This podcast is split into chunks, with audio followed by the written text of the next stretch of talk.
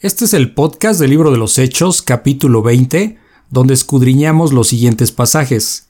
Viaje de Pablo a Macedonia y Grecia, visita de despedida de Pablo en Troas, viaje de Troas a Mileto y discurso de despedida de Pablo en Mileto. Hola mis queridos hermanos y amigos, muchas gracias por seguir este estudio bíblico. Yo soy Armando Víctor, periodista de profesión y seguidor de Cristo por la gracia de Dios. Así es que por favor abran su Biblia en el capítulo de hoy y comenzamos. La Biblia expositiva, un podcast donde estudiamos versículo a versículo la palabra de Dios. Sean ustedes bienvenidos. Ok, vamos a empezar hoy el capítulo 20 de Hechos. Capítulo 20. ¿Y alguien se acuerda que vimos, así como de rápido, que vimos en el capítulo 19? ¿Alguien se acuerda? Vimos cuando Vimos a Pablo en Éfeso. en Éfeso que estuvo Sí. Fueron dos pasajes, Pablo en Éfeso y el alboroto en Éfeso, Eso. básicamente. del teatro, ¿no? El primero es, eh, inicia el capítulo 19, precisamente con la, con la predicación de, De de Pablo. ¿no? En Éfeso. eh, y bueno, pues causa ahí como que el alboroto, ¿no? Con... em, Sí, porque estaba ahí. Pues había, ahora sí que afectando intereses, ¿no? sí, había quien creía, había quien endurecía su corazón y pues eh, simplemente lo rechazaba de parte de los judíos que estaban ahí, ¿no? En esta zona. Eh, eh, también, bueno, vimos cómo había algunos seguidores en- ahí de, de Juan el Bautista, ¿no? Que pues cuando Pablo les pregunta este, que si fueron Ah. bautizados cuando creyeron, dice, pues, este, No con el Espíritu Santo, y no, pues ni conocemos Ni el Espíritu Santo. ¿no? ¿No? No estaban enterados, entonces ya Pablo Sí. los pone al corriente, digamos, como pasó con Apolos en el capítulo 18. y algo que también me acuerdo que comentamos y lo volví a leer es el 10 el 19 17 donde dice que el hombre a quien estaba ah, no, dice, y esto fue notorio todos los que habitaban en Éfeso así judíos como griegos tuvieron temor todos aquellos y era magnificado el nombre de Jesús o sea que se les notaba que ya tenían el Espíritu Santo Había quien, eh, obviamente, la, con la predicación de Pablo, quien creía, quien no creía. Eh, vimos también cómo eh, vieron que Pablo hacía milagros Ajá. y había algunos vivales ahí este, que querían este, exorcizar, ¿no? Y que decían que este, os conjuro por el, por en el, el nombre de Jesús en el nombre de Jesús, del, Ah, sí. Sí, en el del nombre de- Jesús de Pablo. del, del Jesús de Pablo, exacto. Entonces, bueno, pues vimos cómo lo- este, los demonios ahí zarandearon ¿no? a estas personas. Entonces, eh, eh, vimos también lo que, lo que pasó en tratándose de Éfeso, que ahí estaba el templo principal de, de la diosa Diana, ¿no? Diana. O Artemisa, es la misma. Eh, vimos cómo eh, la predicación de Pablo pues afectó los intereses de los plateros, ¿no? Vimos un tal Demetrio que, pues que era como una especie de líder ahí eh, que coordinaba a este gremio y pues como se sintieron afectados con sus intereses porque dijo bueno pues nosotros de aquí vivimos de aquí sale nuestra riqueza de andar haciendo Figuras. este figurillas ahí del templo y, bueno pues obviamente este empezaron a alborotar a la gente para para poner en contra poner en contra de Pablo no y, y bueno pues al final eh, vimos como eh, pues no, no, no pudieron, al final no pudieron porque pues se trataba de, de un asunto personal, ¿no? Se, tra- ¿Se acuerdan quién fue el que, el que trató al final el tema? El que puso orden ahí precisamente eh, de lo que estaba sucediendo, ¿se acuerdan? ¿Demetrio? No. Sí. A ver. El que puso orden el Demetrio era el del pleito, ¿no? Sí. Sí, no, Demetrio sí, pero ¿Alejandro? no. Ah, A ver quién se acuerda o que lo chequen ahí. Eh, ¿No se acuerdan? ah, ya. Eh, Demetrio. Demetrio. No, Demetrio No. fue el que metió ahí como cizaña, ¿no? Este, el que puso Ah, ahí el, el desorden. Apolo era un predi- como- No, el que trató de hablar fue Alejandro, ¿no? Un judío. ah, sí, Alejandro. Este, cuando supieron que era la multitud supo que era judío, pues lo lo rechazaron totalmente. ¿no? O sea, no dejaron que hablara, ¿sí? Em, entonces, em, Pero Bueno. ¿qué sería lo más importante del pasaje? lo más importante, Yo, yo puse algo así como cuando recibes el Espíritu Santo Ajá. se nos debe notar, debemos estar conscientes que nada será igual. Aquí en. Hechos 19.7 dice que, que era notorio el temor que tenían de Jehová. Y nosotros entendemos como temor el conocimiento de Jehová. O sea, si tú conoces a Dios, obviamente ti- eh, empiezas a tener el Espíritu Santo y tu vida ya no va a ser igual. sí, Entonces, eso sería como lo más relevante del 19 y 17. Bueno, para mí, obviamente. sí, sí, sí. Entonces aquí al final lo que vimos que, que puso orden fue el escribano, ¿se acuerdan? Eh, que es como una especie de alcalde ahí de, de in- eh, intermediario entre, entre esa comunidad y el imperio romano, porque esta ciudad estaba bajo el imperio romano. Entonces, aquí lo que sucede, pues es que ponen, dice, bueno, pues este asunto es entre Demetrio y, y los y, y Pablo, ¿no? Entonces eso pueden eh, eh, pueden debatirlo o pueden hacer un juicio, una demanda y pues por esa vía, ¿no? Pero no alborotando a la gente, ¿se acuerdan? Entonces, eh, bueno, ya no nos vamos a meter, nada más era como para eh, refrescar un poquito la mente del capítulo 19. Llegamos al 20. Y ahorita en el 20 vamos a ver, eh, vamos a empezar viendo el viaje de Pablo a Macedonia y Grecia, ¿ok? Esto va a estar muy interesante porque hay muchísima información aquí que vamos a ver en un solo capítulo. Entonces vamos a ponernos en manos de Dios. Y eh, tú que eres grande, Señor, que eres misericordioso, eh, tu poder es infinito, el universo eh, es un ejemplo de, de lo inmenso que es tu poder, Señor. Tú eres el alfa y el omega, el principio y el fin, el todopoderoso, eh, el Dios perfecto, que es... Por eso recurrimos a ti, Señor, para que seas tú quien nos pueda eh, alimentar espiritualmente a través de tu palabra y que el día de hoy pues salgamos con un crecimiento espiritual que podemos aplicar en nuestras vidas y Señor pues siempre eh, procurando escucharte y obedecerte como cada vez que leemos un capítulo de tu palabra pues ponemos este tiempo en tus manos en el nombre de nuestro Señor Jesucristo amén Amén. Bueno, entonces vamos a, vamos a empezar a leer como siempre. eh, Hechos capítulo 20, viaje de Pablo a Macedonia y Grecia. Pongan mucha atención y nos regresamos a, a explicarlo. ¿no? Son pasajes, al inicio son pasajes bastante cortitos para poder eh, escudriñarlo. Dice, después que cesó el alboroto, llamó Pablo a los discípulos y habiéndolos exhortado y abrazado, se despidió y salió para ir a Macedonia. Y después de recorrer aquellas regiones y de exhortarles con abundancia de palabras, llegó a Grecia. Después de haber estado allí tres meses y siéndole puestas acechanzas por los judíos para cuando se embarcase para Siria, tomó la decisión de volver por Macedonia y le acompañaron hasta Asia Sópater de Berea, Aristarco y Segundo de Tesalónica, Gallo de Derbe y Timoteo, y de Asia Tíquico y Trófimo.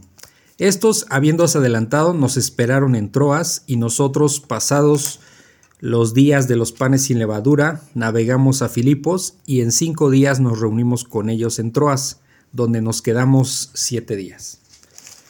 A ver, ¿este Ok. de Sópater es un nombre? Son nombres. ¿no? Sí, Sópater, ahorita lo vemos. Son discípulos. Todos ¿no? son discípulos, exactamente.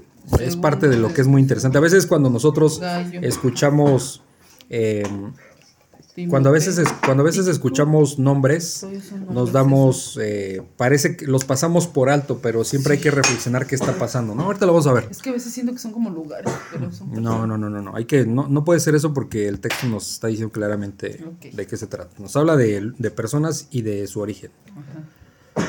Ok, entonces empieza diciendo, eh, en este capítulo 20 de hecho, se empieza diciendo eh, Lucas, porque es quien escribe este, este libro, ¿no? Después que cesó el alboroto, ¿de qué alboroto está hablando? Pues de lo que pasó en Éfeso, ¿no? Donde este platero Demetrio, pues los puso, los trató ahí de linchar prácticamente, poner el pueblo en contra de ellos, para este, porque estaba perjudicando su, Economía. su economía, ¿no? Y entonces, este, prácticamente está, y lo que parte del argumento que daba Demetrio es que eh, no solo perjudicaba su economía, sino estaba atentando ante la diosa Diana, ¿no? Ah, sí. entonces, este, Sí, y prácticamente iba a hacer nada si, si toda la gente seguía, eh, seguía escuchando la predicación de Pablo, ¿no? Entonces, a eso se refiere. Después que cesó el alboroto, a ese tipo de alboroto se refiere, que es lo último que vimos del capítulo 19, dice, llamó Pablo a los discípulos.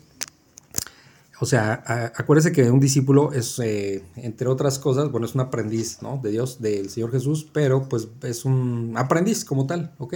Es alguien que se está preparando. Dice, llamó a los discípulos y habiéndolos exhortado y abrazado, se despidió y salió para ir a Macedonia. Aquí cuando dice que, que Pablo exhortó y abrazó a los discípulos, vamos a entender esta parte de exhortar. Siempre es importante detenernos a esas definiciones porque exhortar es cuando eh, un líder, vamos a ponerlo de esta manera, cuando un líder habla con, en este caso con sus discípulos para, eh, para que hablen con denuedo, para que, para que vayan y prediquen el evangelio y no se detengan. O sea, los está motivando, los está este, animando, ¿sí? Los est- está- les está diciendo, vayan y prediquen el evangelio. Eso implica exhortar, ¿ok? Que un líder les está pidiendo una misión eh, y obviamente ellos como discípulos lo están escuchando. ¿Me explico? Entonces aquí dice que habiéndolos exhortado y abrazado, eh, obviamente cariñosamente, se despidió y salió para ir a Macedonia. Eh, ¿Por qué Pablo? ¿Por qué Pablo es el líder aquí? Es muy importante saberlo. Pues porque es el que empezó a predicar en todas estas regiones. Y ahorita nos vamos a dar cuenta muy claramente, ¿sí? Sí, es el, hecho, el todo que- está tratado. Exacto. Él abrió la brecha para ir y, y- y- y fundar iglesias, digamos, en diferentes lugares y dejar a, eh, a pastores. Acuérdense que lo que es un pastor eh, Un o un obispo, Ministro. un ministro es, son sinónimos, ¿ok? Sí, no, no. Entonces, pues obviamente él lo tenían como en alta estima, ¿no? Porque pues obviamente eres quien los estaba discipulando incluso, ¿no? Entonces dice que, bueno, los exhortó y los abrazó y se despidió para ir a Macedonia. No es que fuera a Macedonia como tal, sí va a pasar por ahí, pero ¿se acuerdan que en el capítulo anterior que decía que Pablo en el espíritu estaba deseando qué? ¿Ir a dónde? Y- Ah, Asia. A Jerusalén. ah, Entonces su viaje es rumbo a Jerusalén. Aunque ahorita dice Macedonia, bueno, es parte de ir, del recorrido que tiene que hacer, pero su punto central, el punto que vimos en el capítulo anterior, es que él va hacia Jerusalén, ¿ok? Entonces, bueno, aquí salió para ir a Macedonia, ¿ok? Es parte del recorrido que tiene que ir hacia Jerusalén. Y luego dice el versículo 2, y después de recorrer aquellas regiones, ¿qué regiones? ¿Cuáles son aquellas regiones? También lo vimos en el capítulo anterior, en el 19, Macedonia y Acaya, ¿ok? Dice, de y después de recorrer aquellas regiones y de exhortarles con abundancia de palabras, ¿sí? O sea, seguía hablando y los seguía motivando para que, para que pudieran, em, ¿cómo se llama? Para que no bajaran la guardia, para que siguieran con la obra que, que ya se había empezado, ¿no? Que es fundar las iglesias e ir y predicar el evangelio y que más personas escucharan y que más personas se convirtieran a Cristo, ¿ok? Dice que, bueno, pues que les- los exhortaba con abundancia de palabras. Dice que llegó a Grecia, ¿ok?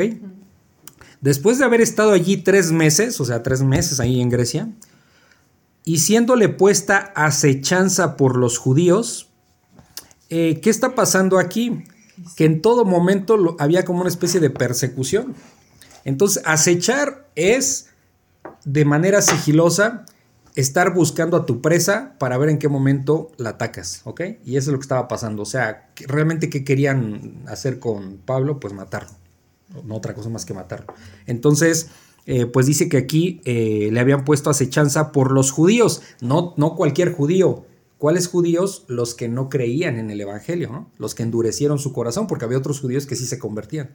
Aquí está hablando de los judíos que no, se que, que no creyeron y que obviamente lo estaban ahí, lo estaban persiguiendo, ¿no?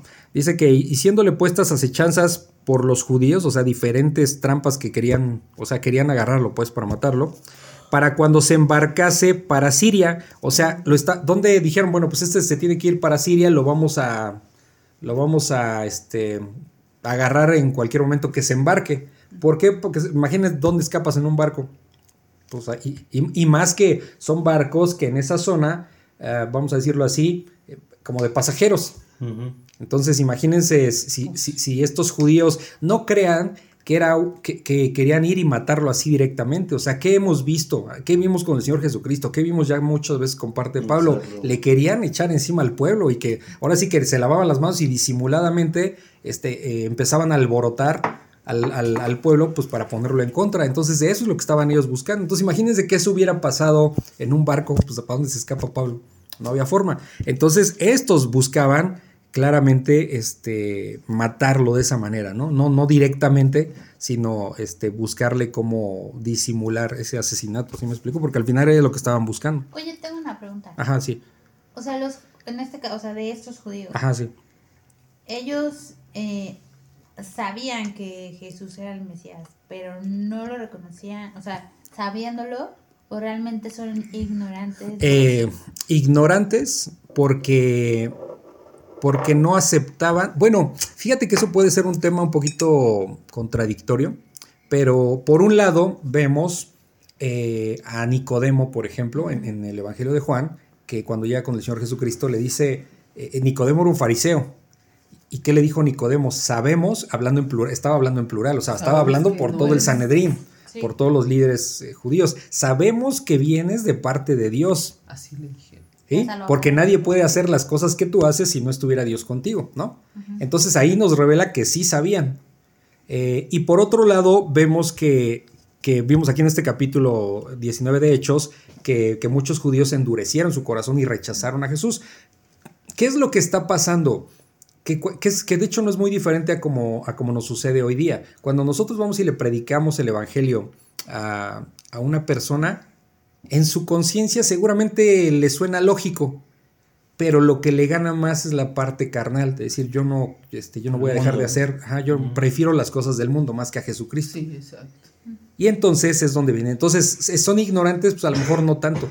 ¿Sí? sí más bien están amando más las cosas del mundo, que es lo que Dios nos está diciendo también. O sea, no amen las cosas del mundo. ¿sí? A mí alguna vez me pasó ¿Sí? que no, pensaba en que decían, no, pues es que siempre se va a tener que dejar de fumar o cosas así. Ajá, sí, sí. No, sí, estás prefiriendo el mundo. Me voy a tener que portar. Sí, sí, sí. sí. Entonces, e incluso se, se, acuerdan que alguna vez les platiqué que, que como por, por unas 3, 4 horas le estuve predicando a un chavo que era homosexual uh -huh. y que era judío, judío sí. homosexual y su, su, abuelo rabín y todo.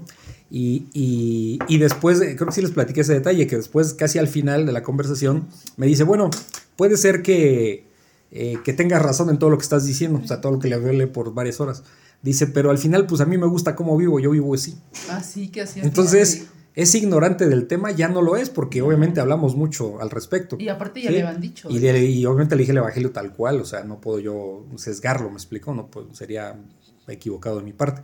Entonces, él entendió, pero una cosa entender y otra cosa querer obedecer. ¿sí? Uh -huh. Entonces, es un poco esa la idea. Eh, aquí los judíos ¿Qué, ¿Qué, pasó con Demetrio, que vimos en el capítulo 19? Dice, nos está perjudicando en nuestro negocio, ¿no? Se nos va a venir abajo el negocio si le siguen escuchando a Pablo porque pues dice que no hay ídolos, ¿no? O sea, que, que, que no sirven para nada y pues nosotros tenemos aquí como negocio la diosa Diana. Entonces, lo que más le importaba era su negocio. No quiso escuchar las cosas de, no sí, consideró las cosas de, de Pablo. Ahora, eh, era ignorante, pues estaba escuchando. Entonces tal vez no era ignorante, pero prefería las cosas del mundo, ¿sí me explico? Entonces yo creo que por ahí más bien va la situación. Y así había de, que, de, de, que no, de que no estás en ignorancia, o sea, de que no, pues yo ni sabía, no, por supuesto que, que sí sabes. Porque o sea, ellos sabían perfectamente la ley. Sí, a lo mejor no creen, o sea, eso es otra cosa, ¿no? Pero de que sabían, pues sabían. O sea, ignoraban las cosas. Eh, no consideraban a Dios, que es, les digo, pasa hoy día lo mismo. Sí, es lo mismo. Les hablas a alguien de Dios y te tiran de a loco muchas veces o en general. Pero pues no es que no sepan, o sea, no quieran escuchar simplemente porque les interesan más las cosas del mundo. Entonces, una parte ignorante, pero por otro lado es el rechazo a Dios, yo creo que más que otra cosa, ¿no? ¿Sí, ¿Sí queda más o menos? Sí. Ok. Entonces dice, bueno, otra vez desde el, desde el versículo 3, o sea, 23, después de haber estado allí tres meses, o sea, en Grecia, y siéndole eh, puestas acechanzas, o sea, eran varias las trampas que le estaban poniendo, acechanzas por los judíos, o sea, los que no creían en, el, en, en la predicación de Pablo, para cuando se embarcase para Siria, o sea, estaban esperando a que se embarcara, ¿no? Dice, tomó la decisión de volver por Macedonia. ¿Qué implica eso? Cuando vemos en los mapas, que se los mandé, eh, eso implicaba irse a pie. Entonces dijo, no, pues me están buscando aquí por este, eh, cuando me quieren embarcar, pues vámonos a pie, ¿no? De alguna manera también era parte de, pasar un poco por las zonas que ya había predicado y seguir exhortando, ¿no? Que es la palabra que se está utilizando aquí en, el capítulo en el, en, el capítulo 20, ¿no?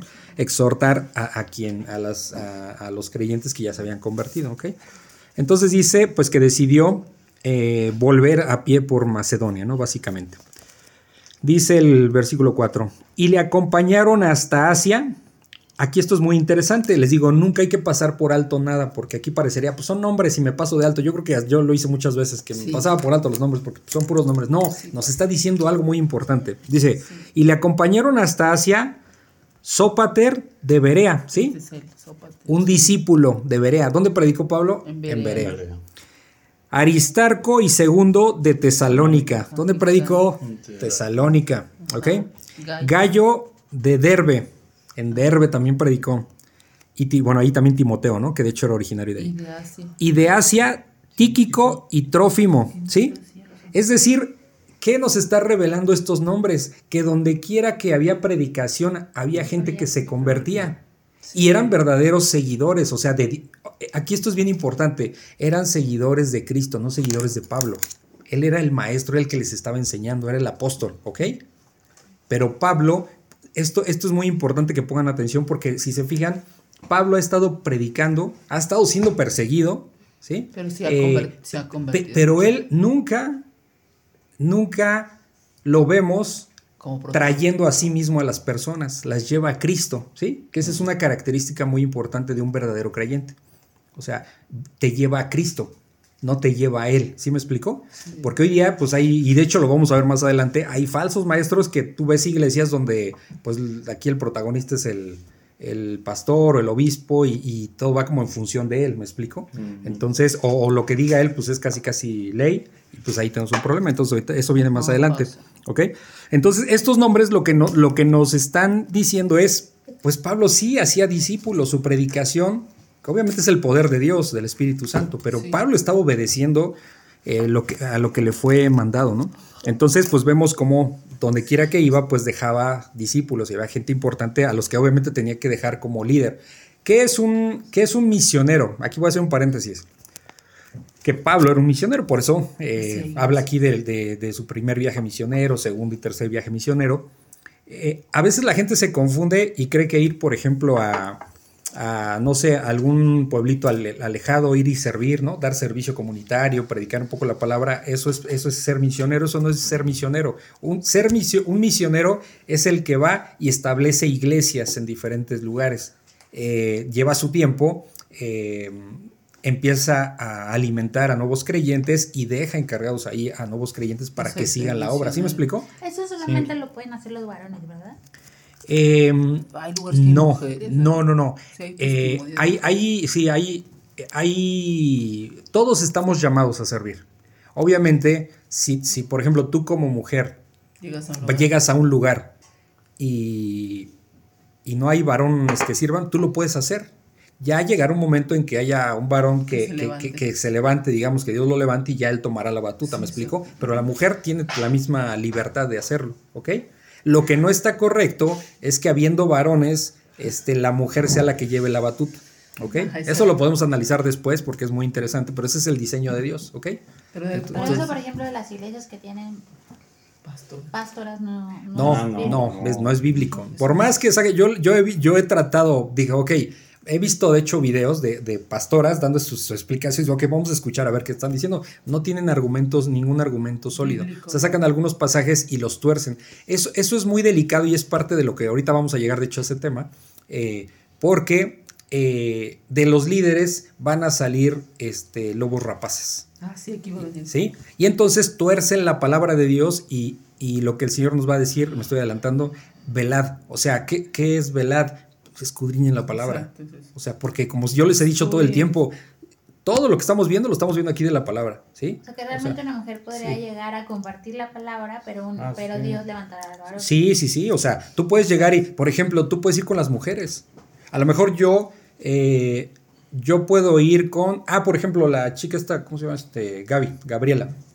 Este, eh, viene, venimos platicando, viene con su hermana y le interesa saber más de, lo, de cómo educar a su hijo, por ejemplo, a su hija, ¿no? Una niñita.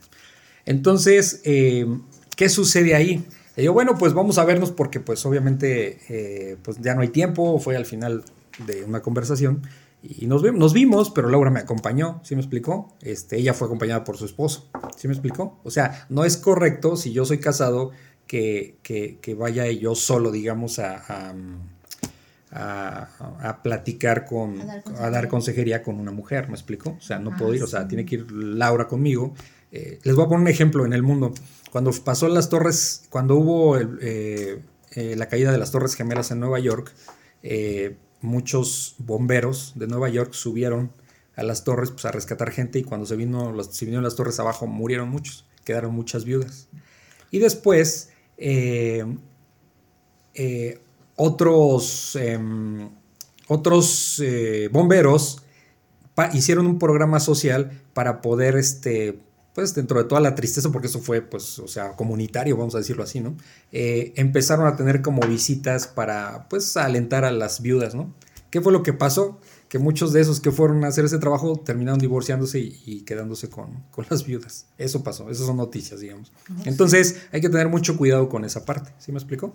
Entonces, aquí, pues, si tú me dices, una mujer puede, puede hacer eh, alguna campaña misionera, sí, por supuesto, con las mujeres, ¿sí me explico? Con las o sea, con sí, pero bueno, ya cuando llegue un varón, pues entonces ya él irá agarrando la batuta, pero no significa que la mujer no pueda hacer lo- el mismo trabajo que hace el hombre. Lo que pasa es que aquí pues hay un orden de parte de Dios y dice, bueno, el hombre es el que tiene que llevar este, la batuta, ¿me explico? Por el que es lo mismo que pasa en, en las familias. O sea, si el hombre no toma la batuta de su familia, tenemos un problema serio porque se está perjudicando el diseño de Dios. Cuando la mujer toma la batuta de una casa, es delicado. ¿sí? Sinceramente, si somos honestos, veamos ejemplos de nuestra familia. Cuando una mujer lleva la batuta de la casa, es un problema. ¿sí? Normalmente es un problema porque la mujer no fue, dise- no fue diseñada por Dios para llevar ese liderazgo. ¿sí? Exacto. Entonces, este se, se- entonces, pero no quiere decir que Dios no está haciendo menos a la mujer. Acuérdense que no hay acepción de persona para Dios. O sea, hombre, mujer es igual para Dios. Lo que pasa es que hay un orden. Hay un Y la mujer, ¿qué le dice? Que va a ser, este, Ayuda. eh, eh, va a ser salva eh, Engendrando. engendrando hijos. Obviamente no, no, no, no, no por el simple hecho de dar hijos, engendrar creyentes, eso es a lo que se está refiriendo. Entonces, la mujer tiene un, un trabajo súper importante con los hijos. ¿Sí me explico? Súper importante con los hijos porque pues eh, los puede estar instruyendo en las cosas de Dios. Entonces, la mujer también tiene un trabajo súper importante y súper interesante. O sea, simplemente es una cuestión de orden.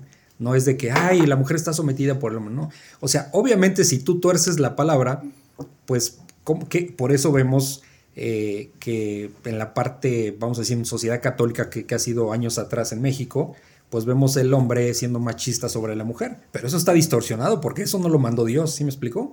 Y entonces, no, pues es que este, en- en- con Dios todos, todas las mujeres estamos sometidas. No, porque pues ahí hay un problema. O sea, primero ni obedecen a Dios. Entonces, porque si obedecieran a Dios, la mujer estaría feliz con su familia. Y el hombre tendría que proteger a su mujer, ¿sí me explicó? Es, entonces, el ser machista no es, no es diseño de Dios. Esa es una torcedura tremenda de parte de los hombres, ¿sí me explicó? Y de las mujeres que también, pues, en ese sentido cooperan, ¿no? Entonces, ¿Sí me explicó? Una Sí. torcedura y se Sí. vuelve también, ¿cómo les llaman? Este, piedra de tropiezo, ¿no? Pues sí, digo, pues es que no, al final no obedeces a Dios, nada más lo estás amoldando a tu manera de, de vida y termina sucediendo eso, ¿no? ¿Ok?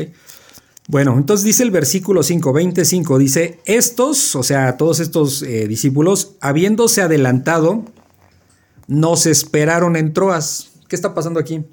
Nos, nos esperaron en Troas. Está, está hablando también de, ¿De, de quién? O sea que ellos, de Lucas. Lucas, exactamente. Por segunda vez Se- entra. Lucas en escena. Porque eh, aquí lo que notamos es que no todo el tiempo anduvo con Pablo, sino que estaba, este, y la primera vez fue en el capítulo 16, al inicio del capítulo 16, ¿no? Cuando aparece Eh, ¿Por qué lo notamos? Porque Lucas, como bien lo vimos al inicio en la introducción eh, de este libro, pues Lucas nunca se menciona a sí mismo, pero aquí ya vemos que utiliza la primera persona del plural, o sea, nosotros. Entonces dice, no se esperaron en Troas, ya se está incluyendo, ya es la segunda vez que aparece ahí en escena eh, Lucas al lado de Pablo, ¿no?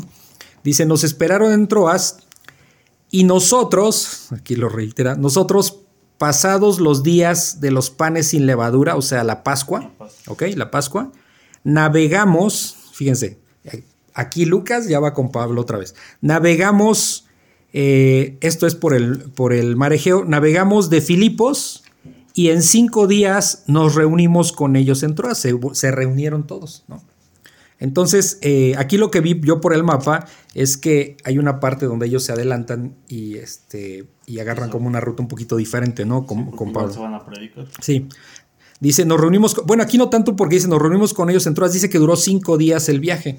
Entonces es la parte en que van navegando, el tiempo que llevó el recorrido, ¿no? De navegación. Ah, sí, pero los que se adelantaron, ellos sí fueron predicando. No, no sé, no creo, aquí no sé exactamente qué pasó, no es tan revelador eso, ni tan relevante para la historia, digamos, pero por alguna razón se adelantaron y después los alcanzaron, ¿no? Podría ser eso, digo, no lo sé. Entonces dice que en cinco días, dice, nos reunimos con ellos en Troas, donde nos quedamos siete días, ¿ok? ahí en Troas se quedaron siete días. ¿Tienen alguna duda? No. Ok, dice, eh, visita de despedida de Pablo en Troas.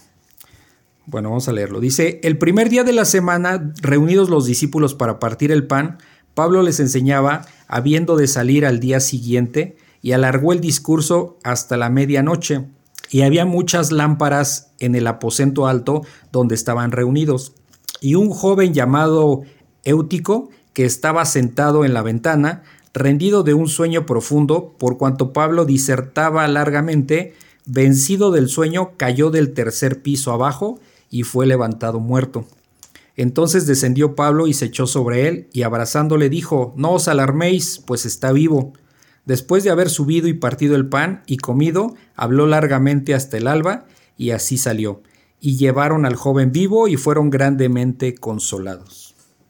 ¿Qué pasó aquí, Camis? Un milagro un milagro. ¿Sí? Eh, ok, dice que aquí, eh, que el primer día de la semana, ¿qué día es? ¿Cuál es el primer día de la semana? Sábado. Domingo. Domingo. primer día de la semana. Pues sí, porque es el sábado. Ajá, entonces, ¿qué estaban aquí? Pues dando como el servicio, ¿sí? ¿Alguien sabe por qué es el domingo? ¿Por qué, el, domingo es el servicio? ¿Es el día del descanso? Eh, no, el séptimo día es de reposo, que es el sábado. El sábado es el séptimo día. De hecho, vean los, los calendarios y siempre desde izquierda a derecha siempre empieza el domingo. Entonces, el primer día de la semana es el domingo. Por cultura, digamos, nos da la impresión que es el lunes, porque es cuando empezamos nosotros, digamos, la semana. Pero no, o sea, en realidad es el domingo. Pero ¿por qué, por qué el domingo? ¿Alguien sabe por qué el servicio es el domingo? Porque es el día que descansó el Señor. O sea, no, yo puedo decirte, sí, no, no, no, no, no, importa tanto. Creo que también es una distorsión. ¿Por qué? Porque el sábado es el sábado. No. Y tendría que ser ese día que nosotros hiciéramos el servicio. Ok, te respondes, ok. ¿Qué pasó, Ron? Que cuando Dios hizo, o sea, el mundo, descansó en el, pues en el domingo, ¿no? O sea, no, el séptimo día, es el sábado el séptimo día. El último día de la semana es el sábado, no el domingo. Y el primer día es el domingo. Ok, vamos por partes. Lo que decía Melissa, no es una distorsión. Lo que pasa que, que, que en el Antiguo Testamento eh, era un acuerdo con el pueblo de Dios, con los judíos. E, el, el, Sabbat era para los judíos. No está distorsionado, simplemente que por tiempo, eh, históricamente, el sábado era un, un mandato para los judíos. En el Nuevo Testamento empezamos a ver que, se reunían el domingo. ¿Por qué el domingo? Y aquí está la respuesta. Porque fue el día que resucitó el Señor Jesucristo. Ah, sí. Entonces, nosotros, ¿dónde ya lo, este punto ya lo habíamos hablado antes, ¿dónde está cimentada nuestra fe? En la resurrección del Señor Jesucristo. Si no hubiera resurrección del Señor Jesucristo, no, tendría no tendríamos nada que hacer aquí. No sentido. Porque sería como cualquier otro dios o ídolo, ¿sí? En el cual andamos creyendo y está muerto. Y se acuerdan que Jesucristo está vivo. O sea, es el único Dios vivo, es un Dios de vivos, ¿sí? No de muertos. Entonces, esa es la diferencia. Por eso no hay ningún otro Dios como Él. Y por eso es el domingo. ¿Es como un nuevo pacto? Eh, vamos a decirlo así. No, no, no es, en este caso no es pacto, pero, pero, es el, día que, por el cual se hacen los servicios el, domingo, por, la, por la resurrección del Señor Yo llegué, a pensar que era a propósito. Como, ajá, cuando empecé a entender la palabra, bueno, estudiarla, y, y decía, bueno, porque si es el sábado, lo hacemos el domingo. Porque es para los judíos el sábado, eras para los el sábado, por el sábado. Y llegué a pensar que era por la terquedad del ser humano. Ah, sí, no. sábado, pues ahora domingo. No, no, no. Eh, dime, Rumi. Eh, ¿Es pecado, o sea, poner, o sea, como por ejemplo, si es pecado si ponemos el servicio el sábado? No, no, que es buena pregunta. No, no, no es, no es ningún pecado. los católicos creo que lo hacen todos los días, ¿no? Ajá, sí, se hacen todos los días. Hay misa todos los días. Eh, no, no es pecado, eh, no, no hay pecado ahí, pues esto no es una cuestión de pecados, a menos que sea un mandato de Dios específico, ¿sí? Y que no lo estemos haciendo, pero no, o sea, de hecho, si nos damos cuenta, nosotros tenemos que servir a Dios todos los días, no solo el domingo, ¿sí? O sea, nuestra, como, como creyentes tenemos que estar en las cosas de Dios, no solo el domingo. Porque si no, toda la semana, todos los días. Porque si no, solo llevaríamos una vida de iglesia. Exacto, solo, exactamente, solo llevaríamos una vida de iglesia donde nada más voy el domingo este, al servicio o a misa, como los católicos, y no te vuelves a acordar de Dios en toda la semana, entonces eso es sistema. Pero si es pecado, o sea, ir a la iglesia todos los días, o sea... No, no, no, no, o sea, no. Miren, ah, ¿cómo podemos detectar cuando algo es pecado? Es muy sencillo. Cuando contradice las cosas de Dios, ¿sí? Cuando contradice las cosas de Dios. Si yo eh, eh, hago cosas que, que, glorifican a Dios, no hay ningún pecado de por medio, ¿sí me explicó? Porque hay muchas cosas que no están escritas en la palabra, pero eh, obviamente el Espíritu Santo nos da ese, discernimiento y nos damos cuenta si algo puede ser pecaminoso, si algo puede ser en contra de las cosas de Dios. Por un ejemplo muy claro. Viene Navidad, estamos casi cerca de la Navidad, ¿ok? Para muchos creyentes, eh, poner el arbolito de Navidad es este, diabólico, casi casi, ¿ok? ¿Tiene algo de diabólico? No. Pues, o sea, para nosotros es como, como un, una decoración y ya o sea, ¿estoy faltándole al respeto a Dios ahí? Pues no. O sea, Dios no nació el 24 de diciembre, nos queda claro. Pero el mundo así lo estableció, ok, no pasa nada. Eh, nos reunimos con la familia y nos da oportunidad de poder compartir el Evangelio. Hacemos algo productivo, entonces no tiene nada de malo ni nada de pecado, ¿sí? Por el contrario, viene el Halloween, ahí sí tenemos un problema serio, ¿sí? Porque obviamente y claramente esto es un, una especie de cumpleaños de Satanás, ¿sí? Y donde hay cosas diabólicas, y eso lo sabemos clarito. Entonces no voy a participar de ello, ahí sí, ese es un problema. No voy a decir, voy a hacer una fiesta de Halloween y ahí voy a predicar el Evangelio. No, me estoy engañando yo, ¿sí me explico? O sea, es una tontería, me estoy engañando y, solamente es el pretexto para yo querer hacer una fiesta de ese tipo. ¿Sí se dan cuenta? Hay cosas que sí glorifican a Dios y hay cosas que no. Entonces ahí es donde más o menos, este, por eso eh, Dios nos da ese discernimiento, ese entendimiento de qué sí, que no podemos hacer. ¿Sí? ¿Ok? Entonces, si, quiere alguien ir al servicio todos los días, está bien, no pasa absolutamente nada, ¿ok? Y los servicios en otro día que no sea domingo tampoco son malos. No, porque está sirviendo a Dios, ¿sí? O sea, imagínense que llegan, alguien estuvo yendo al servicio entre semana, porque hay iglesias que hacen domingo y entre semana, ¿ok? Y alguien nada más puede ir entre semana porque a lo mejor, pues por X o Y iba entre semana, ¿no? Y va a llegar con el Señor y le va a decir, eh, no, oye, pero pues es que no, estabas en pecado porque tú ibas entre semana, no en domingo a servicio. ¿Eso es bíblico? No, de ninguna manera. Bueno, aparte de eso, ¿no? No hay, en la Biblia no hay ningún lado donde esté Exacto, sí. Lo que importa es los hechos. Diste frutos de arrepentimiento y es, ahí es donde viene el punto importante. ¿Sí me explicó? O sea, sí, entonces no, no, no, no. Digamos, eso sería como se le llama legalismo. Pensar que que pensar que vamos a, este, que tiene que ser así, como que no debes de faltar el domingo a la iglesia, por ejemplo. ¿Sí? O sea, no, no, vamos a dejar de congregarnos, pero si por aquí soy algún domingo voy, no estoy pecando. ¿Sí me explicó? Sí, también. Porque si no se vuelve muy religioso. Ok. Bueno, dice aquí otra vez el versículo 7. 27. Dice, el primer día de la semana, o sea, el domingo, ya les dije porque es el día en que resucitó el Señor Jesucristo, reunidos los discípulos para partir el pan, o sea, estaban en comunión, Pablo les enseñaba, o sea, era el que llevaba pues el servicio, digamos, ¿no? Habiendo de salir al día siguiente, o sea, se iba ya a retirar de ese lugar de Troas, y alargó el discurso hasta la medianoche. Sí. O sea, imagínense, ¿a qué hora empezaría? Pues yo me imagino que algún momento de la mañana, ¿ok? Lo alargó hasta la medianoche. ¿Se dan cuenta cuánto tiempo estuvo predicando? Y, aquí yo quiero que, reflexionemos eh, de cómo nos hemos vuelto eh, en los últimos tiempos, digamos, nos hemos vuelto como eh, flojos. Flojos, después podría ser la palabra, ¿sí? De repente ya uno escucha comúnmente, no, pues es que la predicación debe durar 50 minutos porque después la gente ya no pone atención. ¿Eso es bíblico? No. no. Digo, no, tampoco se trata que es que sea un modelo a seguir el que te, eches todo el discurso, toda, toda una prédica hasta la medianoche, tampoco estoy diciendo eso. Lo que estoy diciendo es que no podemos estar poniendo tiempos. Híjole, es que ya me aburrí, híjole, es que se alargó la prédica. ¿Cuánto duró? Una hora veinte minutos. Oye, no inventes. No, de hecho, hasta los predicadores te dicen, es que ya el tiempo se me está yendo. Sí. Y es que tengo muy poco tiempo, es que ya se alargó. Sí. O sea, eso también. Por ejemplo, con nosotros en la congregación ponen un cronómetro, ¿no? No, no, es que el, o sea, el quien predica no está sujeto al cronómetro, pero, el cronómetro le va guiando como que qué tanto se puede tardar, ¿no? Entonces, de alguna manera eso pues, bíblicamente está mal, o sea, este, bueno, no es que esté mal, simplemente no, no es lo, lo ideal porque tú te puedes tardar el tiempo que te tengas que tardar para explicar un punto, ¿sí me explico? O sea, no, no, está sujeto al tiempo, eso es lo que estoy diciendo. Es como si dijéramos, oye, el estudio va a ser de ocho y media a nueve. Ajá.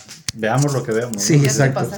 Sí, a veces, exacto, aquí nos hemos tardado ocasionalmente una hora, pero creo que el promedio es como hora y media, ¿no? A veces nos hemos echado hasta dos horas.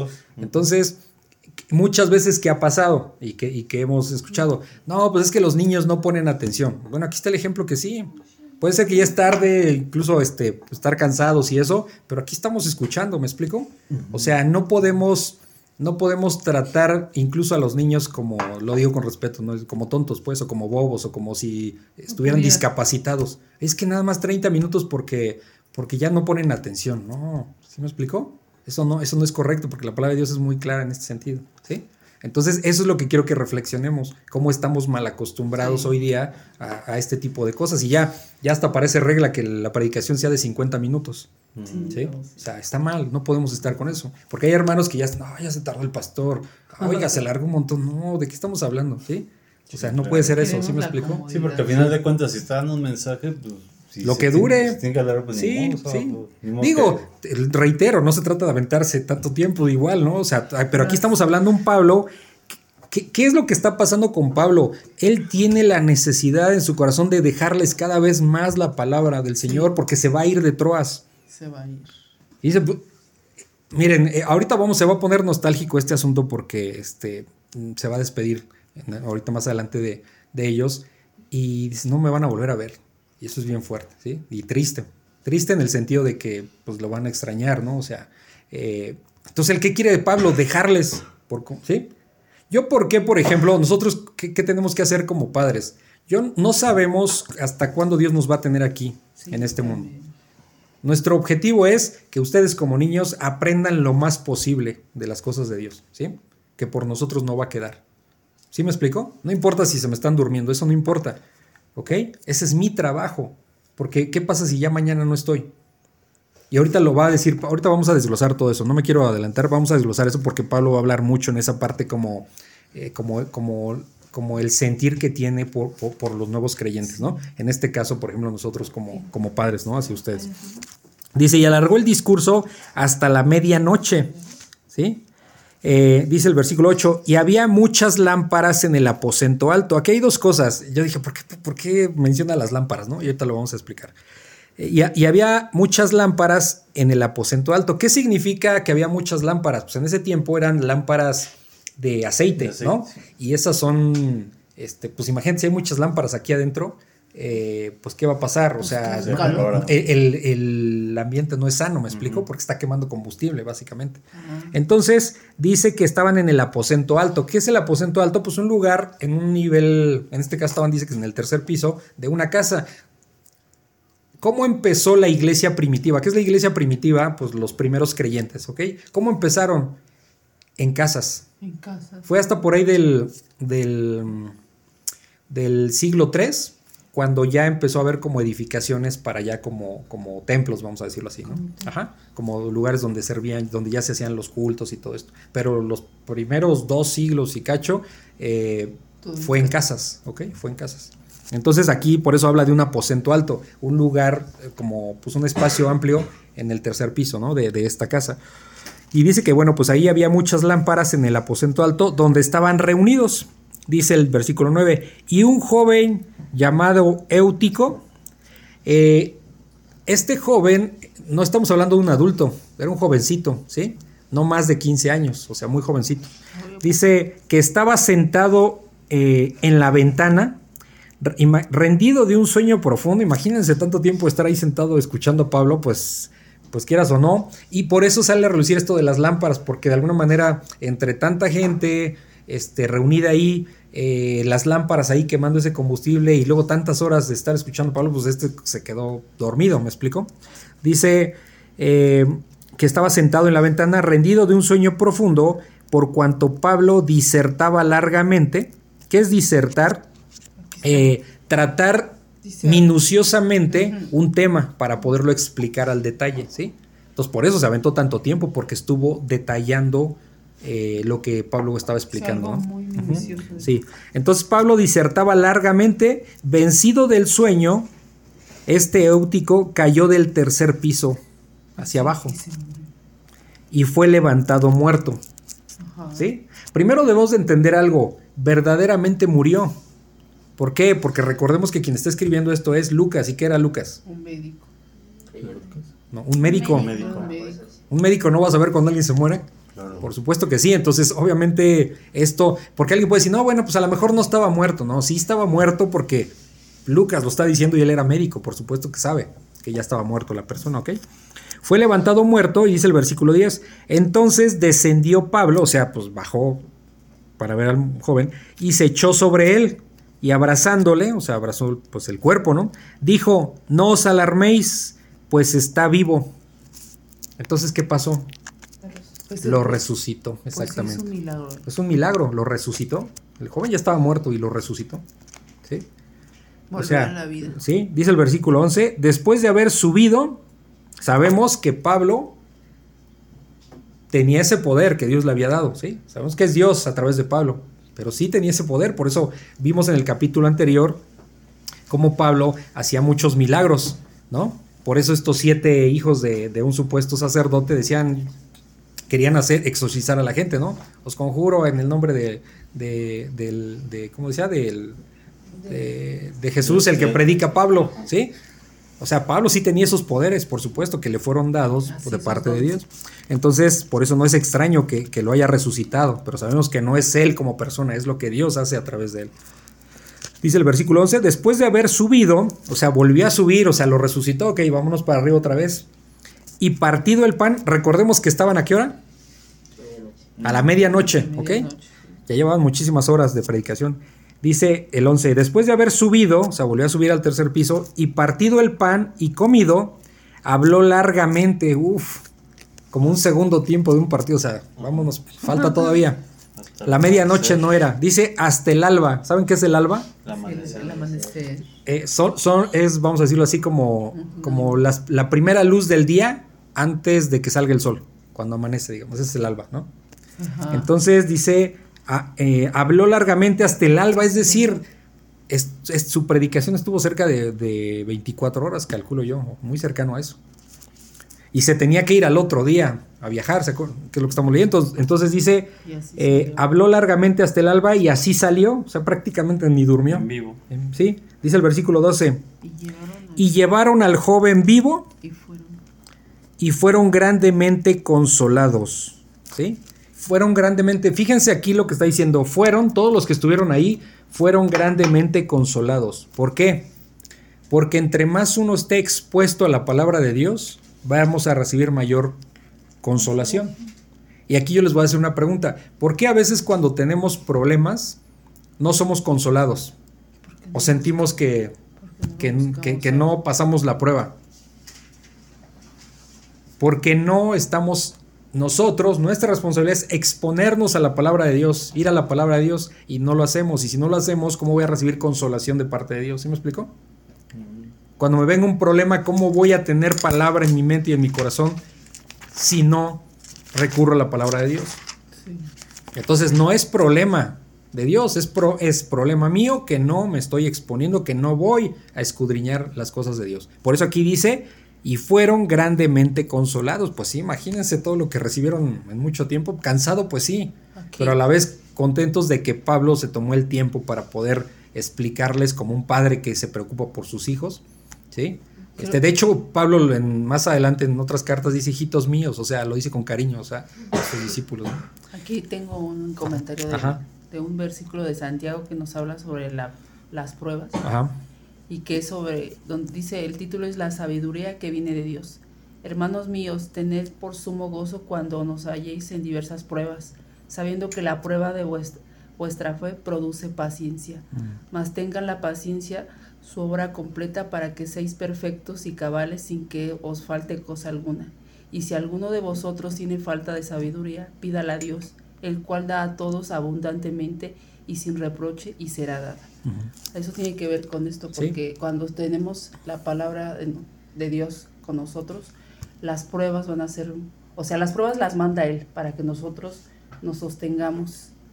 Y, pero si no tenemos la sabiduría de que es la palabra, pues va a ser muy difícil que pasemos la prueba. Pero las pruebas nos perfeccionan hacia Él. O sea, eso es algo que, que a todos pues, nos incumbe, ¿no? A todos. Sí, y obviamente eso es una responsabilidad de cada uno, ¿me explico? Pero eso aquí tenemos ya, pues no es una fórmula, es una indicación muy directa, que entre más estemos expuestos a la palabra, vamos a recibir mayor consolación, ¿me explico? Y cuando vengan pruebas, vamos a estar más cimentados en Dios, como pasó con Pablo. ¿Cómo resistió Pablo tanta persecución? Pues porque, porque es angustia, es angustia, ahorita lo vamos a ver más adelante, es angustioso. O sea, y iba y predicaba, iba y predicaba y lo perseguían, pero él se iba y no se iba a esconder, se iba a predicar. O sea, lo vemos fácil, pero, pero en la carne es una presión tremenda. Y él, la, ¿cómo, ¿cómo pudo contenerse con todo eso? Porque estaba lleno del Espíritu Santo y lleno de la palabra de Dios. ¿Sí me explico? Eso es lo que lo sostuvo. ¿Algún comentario? Ahí quedó. Ok, bueno, entonces vamos a Hechos 20, 13. Viaje de Troas a Mileto. Dice, nosotros adelantándonos a embarcarnos, navegamos a Azón para recoger allí a Pablo, ya que así lo había determinado, queriendo él ir por tierra.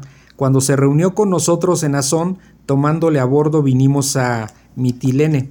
Navegando de allí, al día siguiente llegamos delante de Quío, y al otro día tomamos puerto en Samos y habiendo hecho escala en Trogilio, al día siguiente llegamos a Mileto, porque Pablo se había propuesto pasar de largo a Éfeso para, para, no detenerse en Asia, pues se apresuraba para estar el día de Pentecostés, si le fuere posible, en Jerusalén.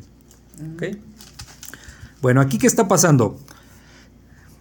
Pablo viaja de Troas a Mileto y para pasar por ahí vemos que son pequeños este, varios lugares pequeñitos, ¿no? En el recorrido. Y empieza diciendo el versículo 13, nosotros, otra vez, la, primera, la primera persona del plural, ¿ok? Lucas está hablando, Lucas está incluido que lleva en este viaje. Nosotros, adelantándonos a embarcarnos, navegamos, ¿sí? A Azón, ¿sí?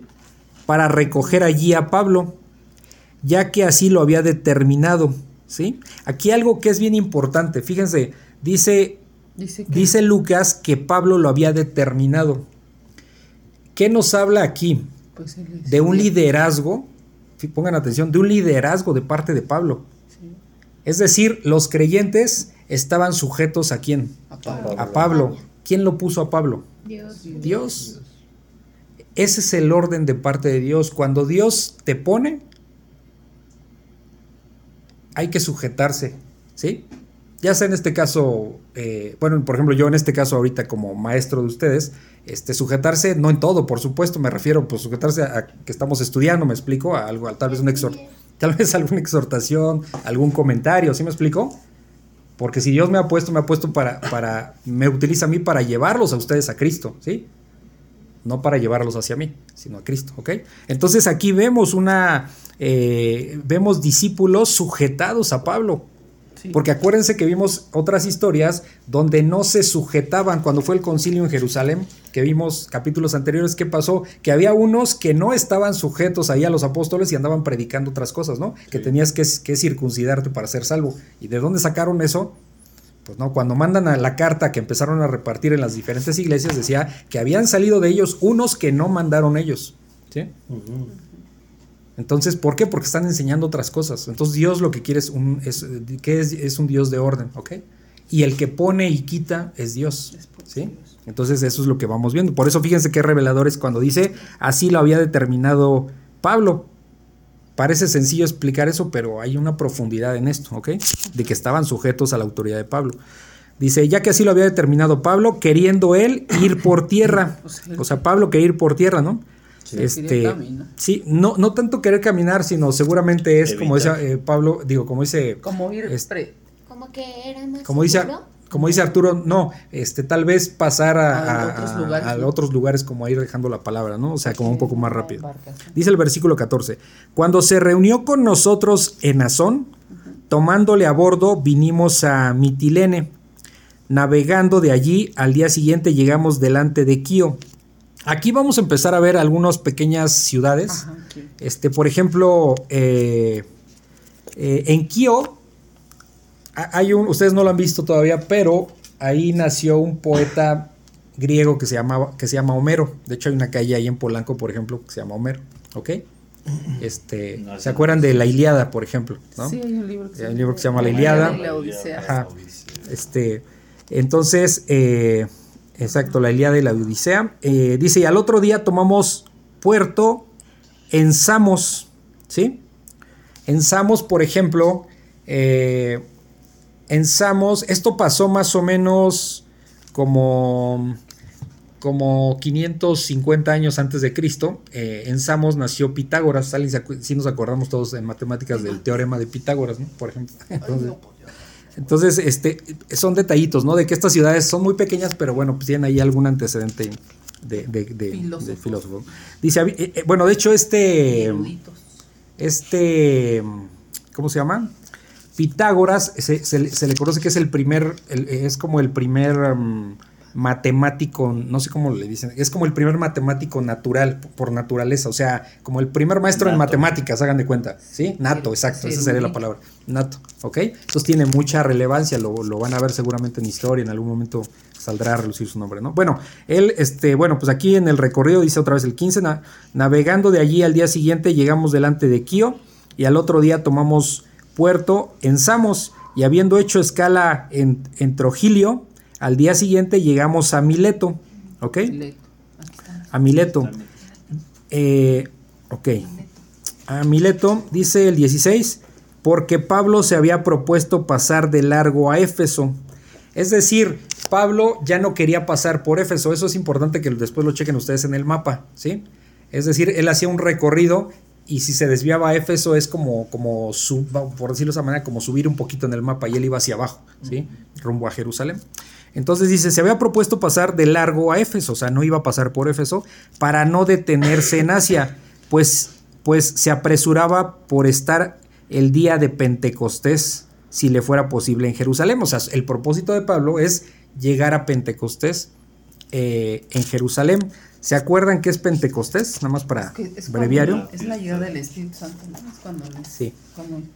Ya había pasado la Pascua. Ajá. 50 días después de la Pascua es cuando venía el, ¿cómo dice? Eh, el día de Pentecostés, que es el día en que llegó el Espíritu Santo. ¿Ok?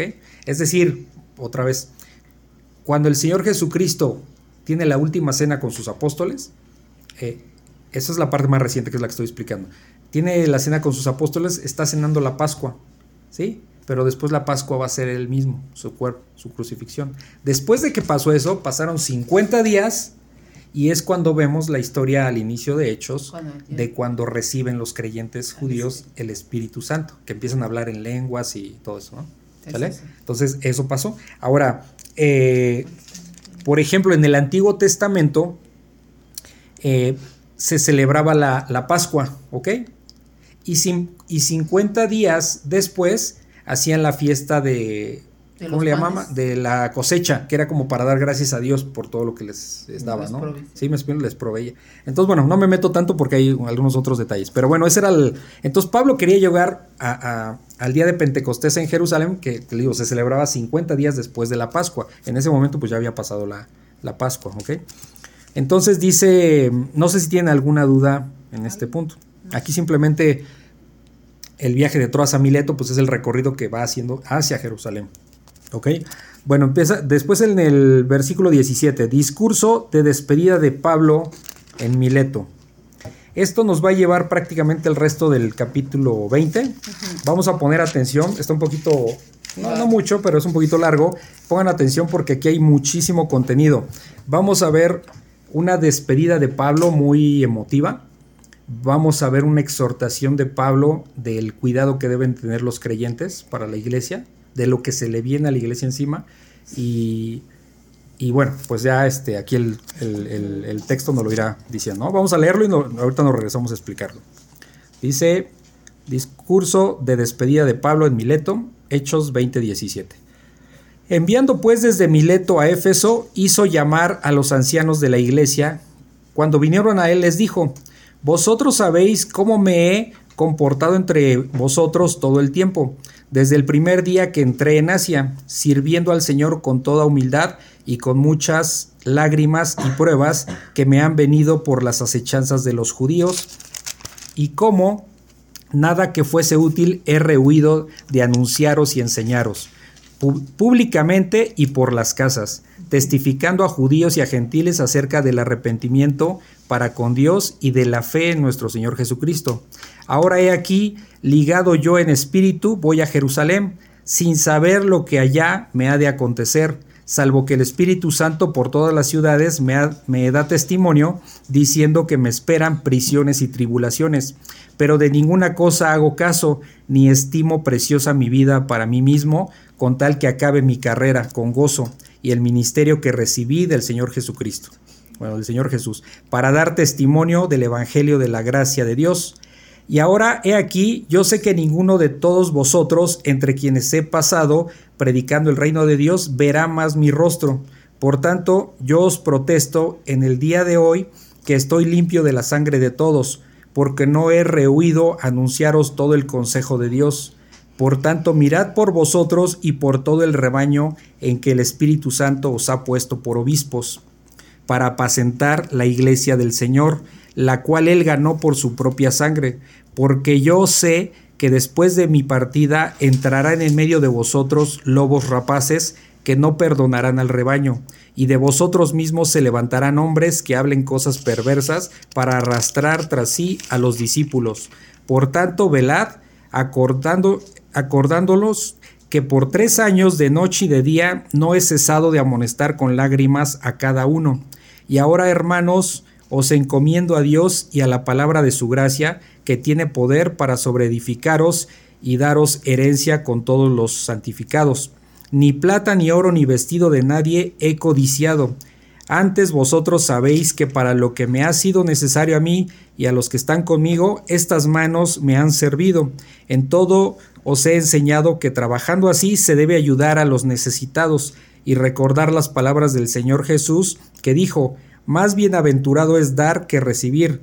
Cuando hubo dicho estas cosas, se puso de rodillas y oró con todos ellos. Entonces hubo gran llanto de todos, y echándose al cuello de Pablo le besaban, eh, doliéndose en gran manera por la palabra que dijo, de que no verían más su rostro, y le acompañaron al barco.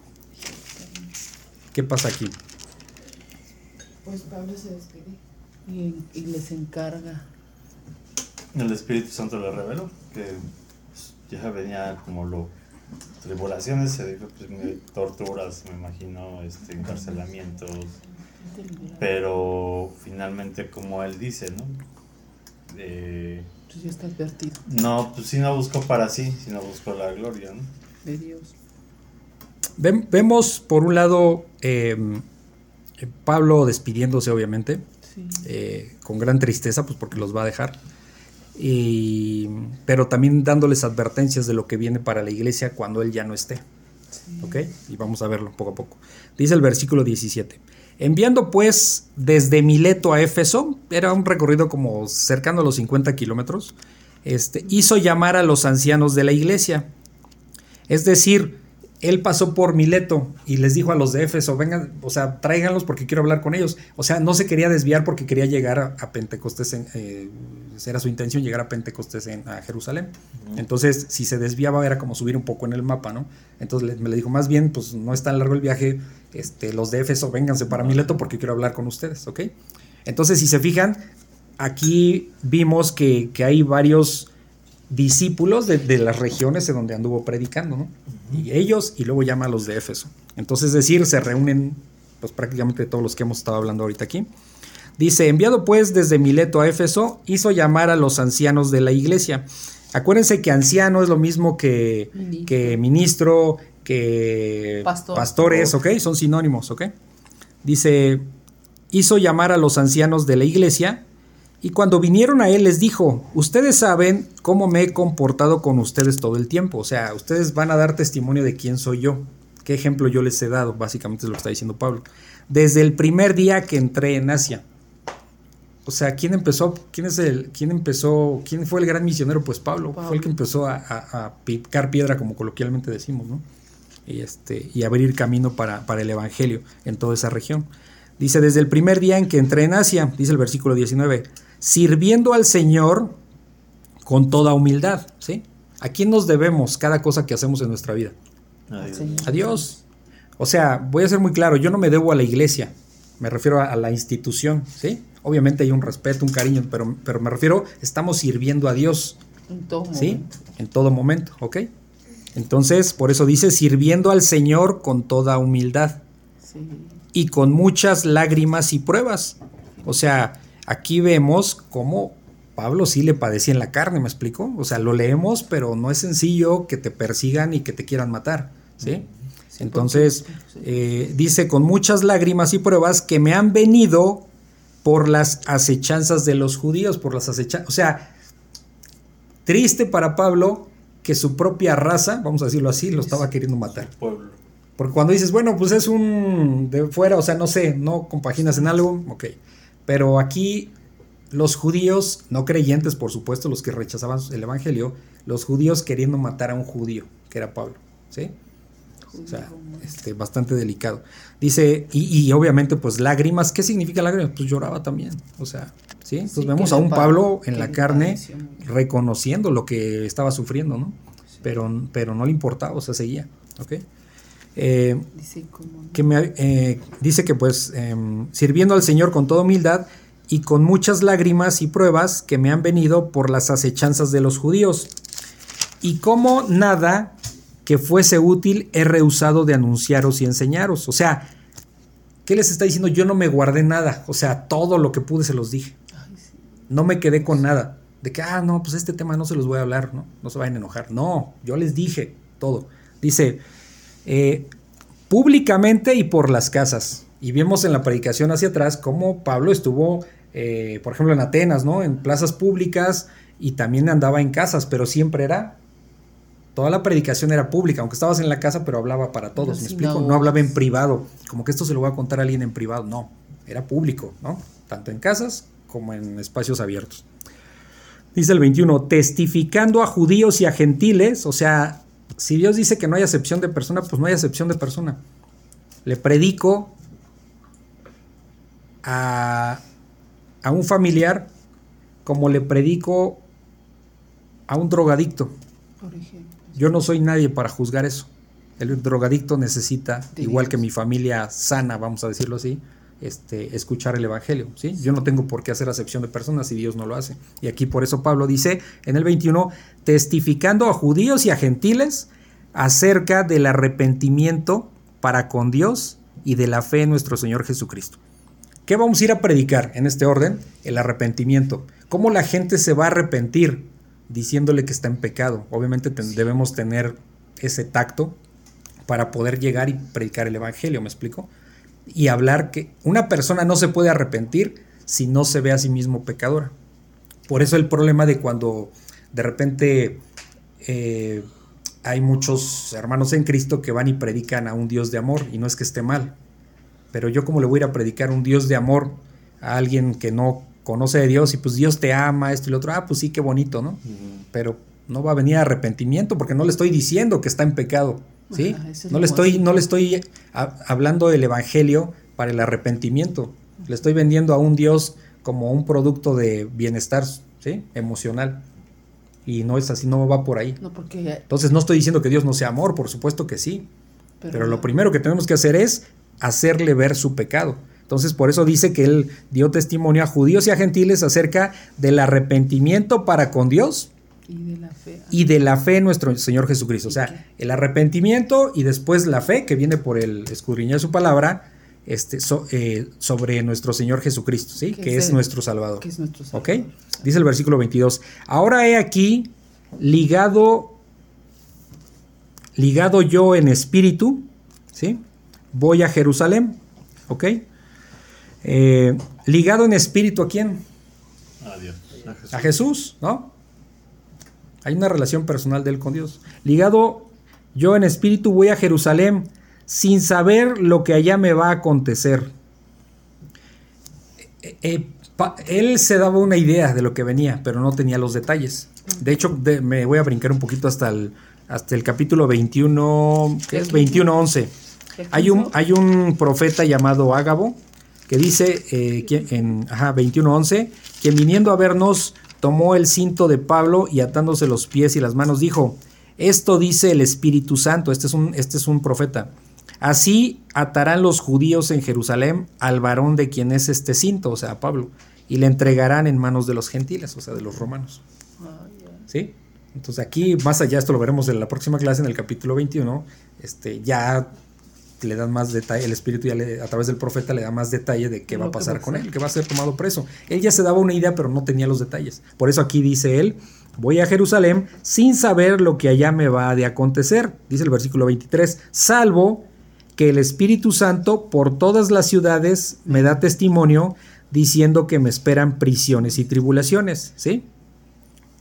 ¿Eh? O sea, sí se daba una idea, no, no, andaba, no andaba ciegas, ¿no? Ya después, en el próximo capítulo, pues ya le vienen esos detalles, ¿no?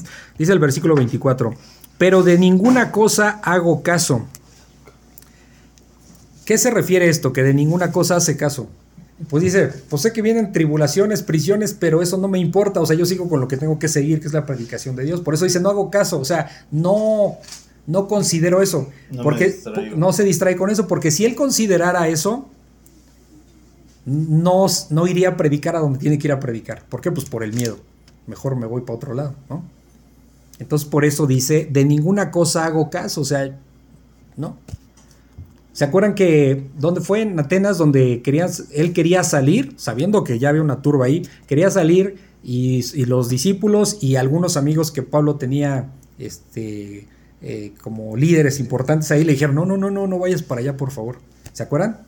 y, pero él quería salir, es como uno lo ve, como que no, yo, pues yo voy, me voy a presentar, no, espérate, o sea, ¿sí me explicó? O sea, él tenía todo el deseo de ir y predicar, porque aquí va a decir que pues él no estima en nada su vida. ¿sí? Entonces dice, de ninguna cosa hago caso, o sea, refiriéndose a esas prisiones y tribulaciones que le van a venir. Ni estimo, aquí está, ni estimo preciosa mi vida para mí mismo. Esto está fuerte porque, ¿qué es lo que más amamos nuestra vida? Cuando nos vemos que nos podemos morir, pues viene una preocupación muy grande, ¿no? Entonces aquí lo que está diciendo Pablo es, no no estimo preciosa mi vida para mí mismo. O sea, para mí mi vida no es valiosa. Porque dice, ¿qué es lo que dice Pablo? El vivir es Cristo, es Cristo y el morir es ganancia. O sea, yo vivo para Cristo y el morir pues voy a ganar, o sea, la, eternidad. Te vas, con él, con Dios, con el Señor Jesucristo. Entonces eso es una fe muy grande. ¿Por qué llega Pablo a ese nivel de fe? Pues porque está inmerso en la palabra de Dios, ¿ok? Porque fue instruido por el Señor Jesucristo, ¿ok? Entonces dice, ni estimo preciosa mi vida para mí mismo, con tal que acabe mi carrera con gozo. ¿Sí? Con tal que acabe mi carrera con gozo. O sea, no importa lo que vaya yo a padecer, pero tengo que terminar lo que Jesús me, mandó a hacer. ¿Sí? Qué fe tremenda, ¿no? Eh, dice que acabe mi carrera con gozo y el ministerio que recibí del Señor Jesús. Otra vez, ¿quién le dio ese ministerio a Pablo? ¿Quién le dio ese liderazgo? Dios. Dios. ¿Sí se fijan? ¿Quién le dio el ministerio a los pastores? Dios. ¿Sí se fijan? Aquí quiero decir algo. Eh, en, la, en el diseño de Dios no existe democracia. No es de que yo creo, yo pienso, yo supongo, es que nosotros no estamos de acuerdo, es que no, eso no existe. Eso no existe. Aquí no se trata de opiniones, ¿sí se dan cuenta? Es verdad, eso absoluto. Exacto. O sea, Dios establece y, uno se sujeta voluntariamente, así es la palabra. ¿Por qué? Pues, pues, porque, hay, porque hay obediencia a Dios. Entonces, como por ejemplo, ¿quién puso a López Obrador? Sabemos que Dios lo puso. Toda autoridad ha sido puesta por Dios. Ah, no, pero pues es que es, bien malo, es esto y lo otro, ta, ta, ta, puede haber muchas cosas. Hay un propósito de parte de Dios. Lo que nos dice es respeta tu autoridad. ¿Sí me explico? Sí. Entonces, esa parte, este, y, luego nos, es, ese es el, problema de hacer mucho caso a, a, las cosas del mundo, donde se exigen derechos, ¿sí? Donde todo el mundo exige derechos y eso permea también en nosotros, como hay otras ideologías, como ya hemos hablado. Entonces ahora, ah, es que no me parece justo tal cosa. Y entonces, ¿qué hago? Pues estoy en desacuerdo, me explico, pero ese no es el diseño de Dios. En Dios no existe democracia. Dios pone y Dios quita. ¿Sí me explico? Y dice, las cosas son así. ¿Por qué? Porque hay un líder único que es Jesucristo. Y aquí lo, Pablo lo está diciendo. O sea, que dice, que acabe mi carrera con gozo y el ministerio que recibí del Señor Jesús. ¿Sí se dan cuenta? Para dar testimonio del Evangelio de la gracia de Dios. ¿Ok? Dice el versículo 25, y ahora he aquí, esta es la parte que, los apóstoles reciben, que los discípulos reciben como muy triste, y ahora he aquí, yo sé que ninguno de todos ustedes, entre quienes he, entre quienes he pasado predicando el reino de Dios, verá más mi rostro. O sea, lo que está diciendo es, pues ya no me van a volver a ver. Y pues todo se, pues casi se pone a llorar. Bueno, pues eso pasó, ¿no? O sea, ¿por qué? Porque, porque, porque querían a Pablo verdaderamente, ¿me explico? Entonces, eh, dice, no verán más mi rostro, dice el versículo 26. Por tanto, yo os protesto, ¿sí? Eh, protestar es como yo les doy la indicación, ¿sí? Les, digo, les hago esta, pues no, no, es igual, pero es como yo, eh, esta exhortación para ustedes en el día de hoy que eh, o les hago este anuncio, este, este, este, anuncio, que estoy limpio de la sangre de todos. ¿Qué está diciendo ahí? Este Aquí lo voy a explicar más adelante, que estoy limpio de la sangre de todos. Que él ya lo ya compartió y él... Ajá, eso se refiere. Que, exacto. que yo les dije lo que tenía que decirles, no me callé nada. Ajá, exacto. Y no tengo, no hay ningún reclamo que me tengan que hacer a mí. O sea, cuando dice... Eh, em, yo les protesto en el día de hoy que estoy limpio de la sangre de todos. O sea, nadie, lo que en otras palabras Pablo dice, nadie me puede culpar de que no les di las instrucciones que yo tenía que darles. Yo les dije el Evangelio. Y vemos cómo se aventó casi un día completo predicando, ¿no? O sea, es decir, de él no quedó. ¿Sí me explico? Como maestro, eh, tú explicas, pero ya es responsabilidad de los discípulos el, obedecer o no obedecer la palabra de Dios, ¿me explico? Entonces, pero él no se cayó, es como decir, híjole, no les digo esto porque eh, pues voy a tener más problemas de los que ya tengo, por ejemplo. O por ejemplo, hay iglesias donde no quieren hablar de ciertas cosas porque no quieren que la gente se les vaya, ¿sí? Y eso lo vemos, ¿ok? Aquí, gracias a Dios, pues lo que tiene la palabra, eh, la predicación expositiva es que, ¿qué? Pues vamos a pasar porque vamos a pasar lo que haya que pasar, ¿me explico? Y no nos saltamos nada. Entonces, eso es lo que está diciendo él. O sea, yo les dije todo lo que tenía que decirles y no me callé nada. Entonces dice, les digo hoy que estoy limpio de la sangre de todos, porque aquí viene el porqué, él viene el versículo 27, porque no he rehuido, o sea, no me he limitado a anunciar todo el consejo de Dios. Cuando habla de todo el consejo de Dios, ¿de qué hablamos? todo el consejo de Dios, de, todo el Evangelio. es decir, Pablo estaba dedicado a la obra de Dios y Pablo era, vamos a decir, aparte, antes de llegar a Cristo, ya era una persona culta. de lo que nos está hablando, que aquí un líder no puede ser neófito, no puede estar a medias en el conocimiento de Dios.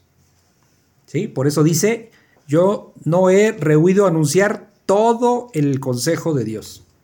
Entonces, sería delicado que, yo estuviera, por ejemplo, aquí dando un, estudio y yo no tuviera claro los conceptos de Dios, ¿me explico? Yo también me preparo para estudiar, sí, por supuesto, esa es mi responsabilidad.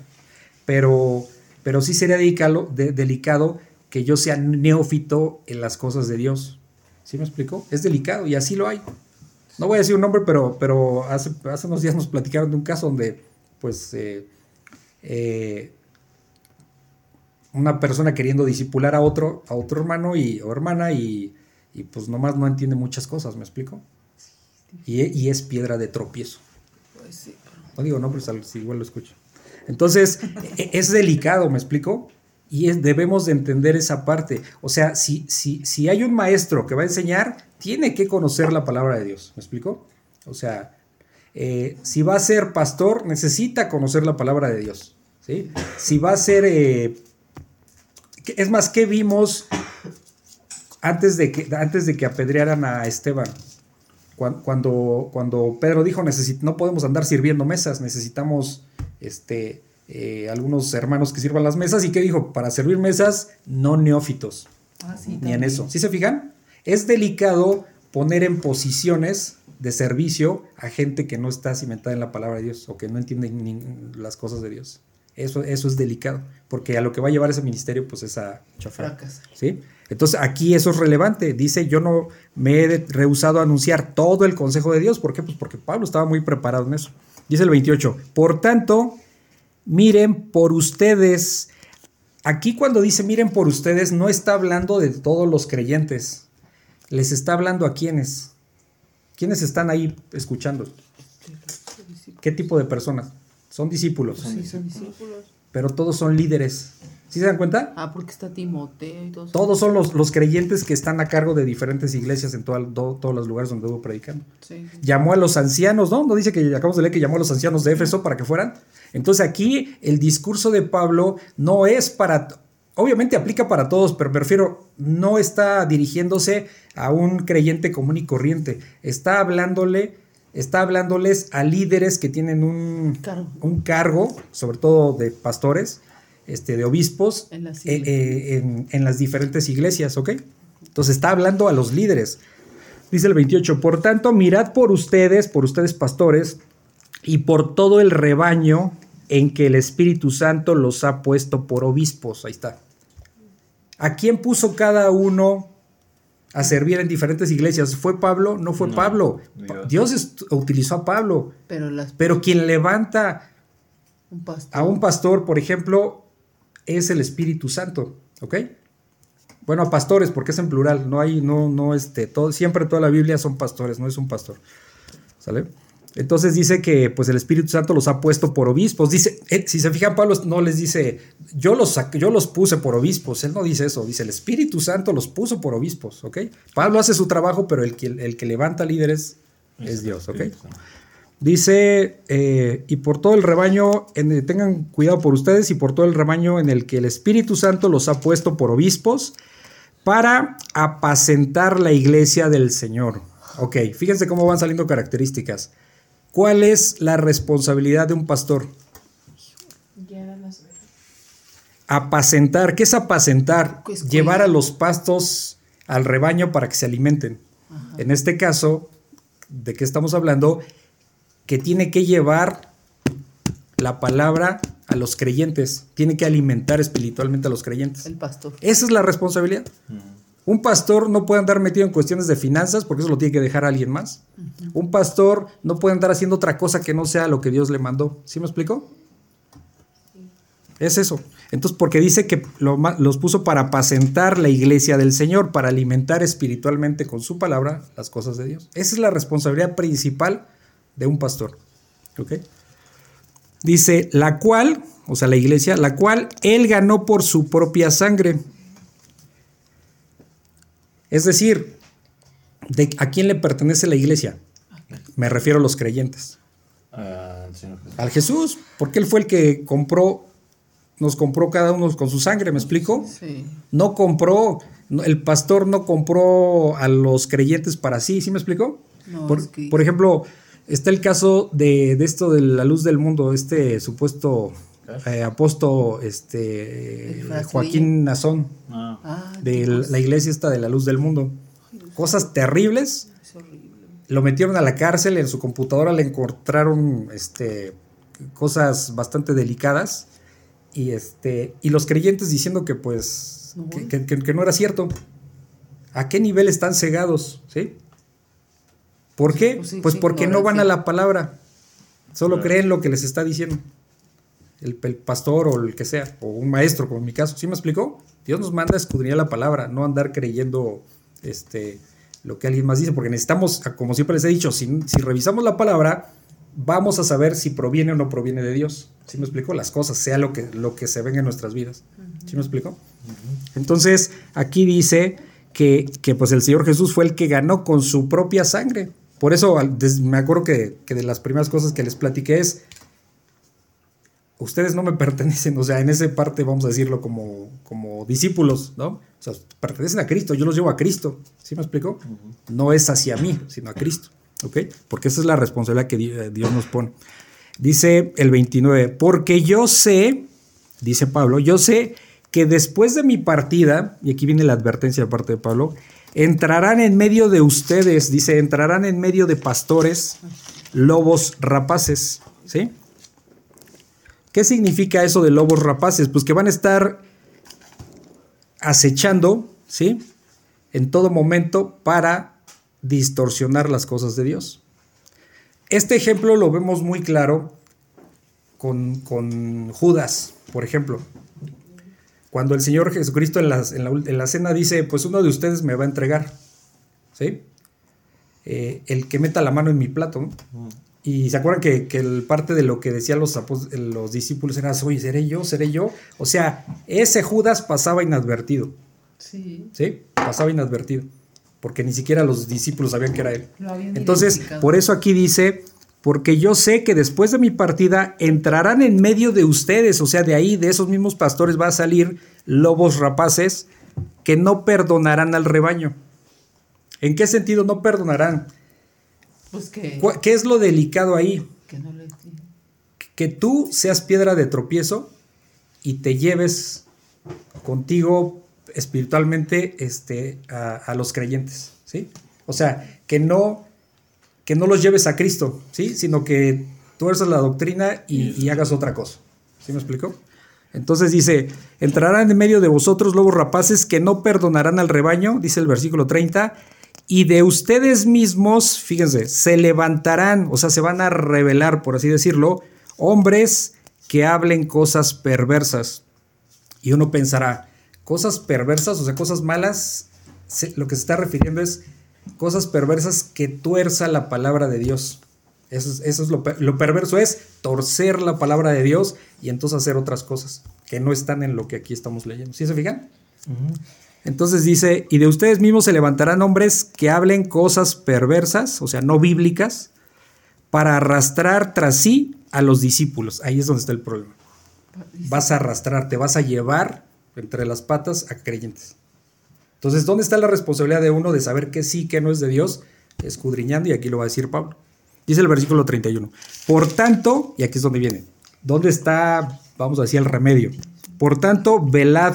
¿Se acuerdan qué es velad? Lo hemos visto, esta palabra ha salido muchas veces en los estudios. Estar al Vela. tanto, sí. Velad es ir a las escrituras, Es estudiar. es- estudiar las escrituras. ¿sí? Estudiar las escrituras para que yo pueda saber qué sí y qué no es de Dios. ¿Sí me explicó? Porque estos lobos rapaces, pues obviamente van a, van a pasar inadvertidos incluso. ¿Sí? Dice, por tanto, velad, acordándoos que por tres años de noche y de día no he cesado de amonestar con lágrimas a cada uno. Es decir... aquí nada más tantito lo de velad, para que quede claro, significa vigilar.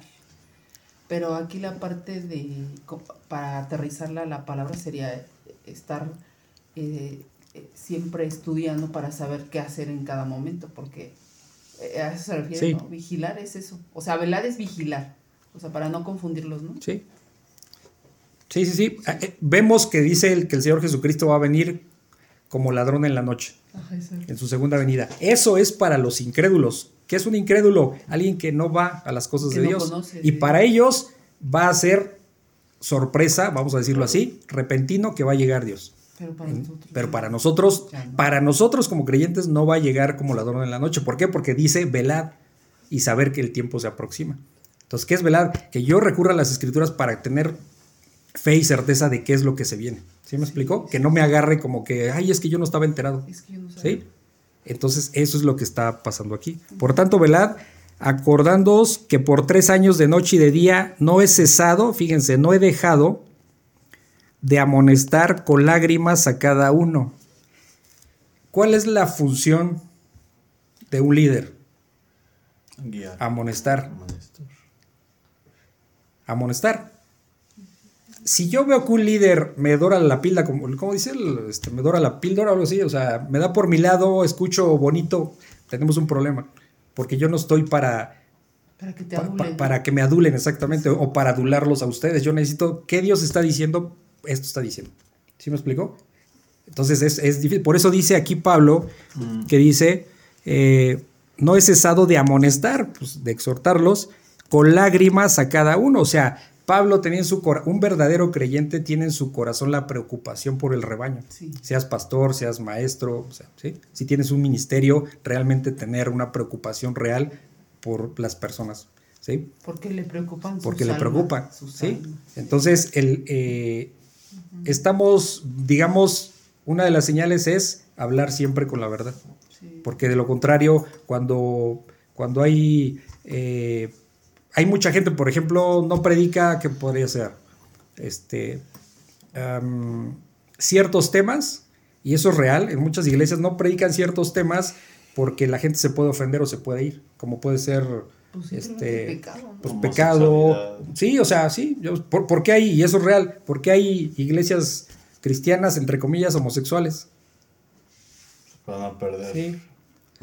tenemos una hermana a Cristo, no sé, no sé si algún día lo escuche, este, su, yerno iba a ser pastor de una iglesia de homosexuales.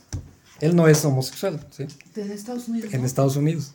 Y, yo, yo, me quedé pensando, ¿está bien o está mal? Ok. Hay dos cosas.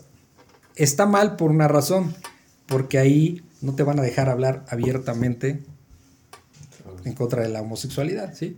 ¿Está bien en qué? Pues sí, pues yo, yo, puedo ir, yo puedo pastorear una iglesia de homosexuales, sí, sí se puede, pero, hay una condición, que, es que yo sirvo a Dios, no sirvo a ellos. Es decir, yo voy a hablar lo que tenga que hablar de la homosexualidad, les guste o no les guste, siempre y cuando sea bíblico. ¿Sí me explico? Pero sería como exhortarlos a cambiar. Sí, entonces, obviamente, si están como iglesia homosexual, pues estás hablando de que lo tuercen todo. Entonces, ahí es donde está el problema. ¿Sí me explico?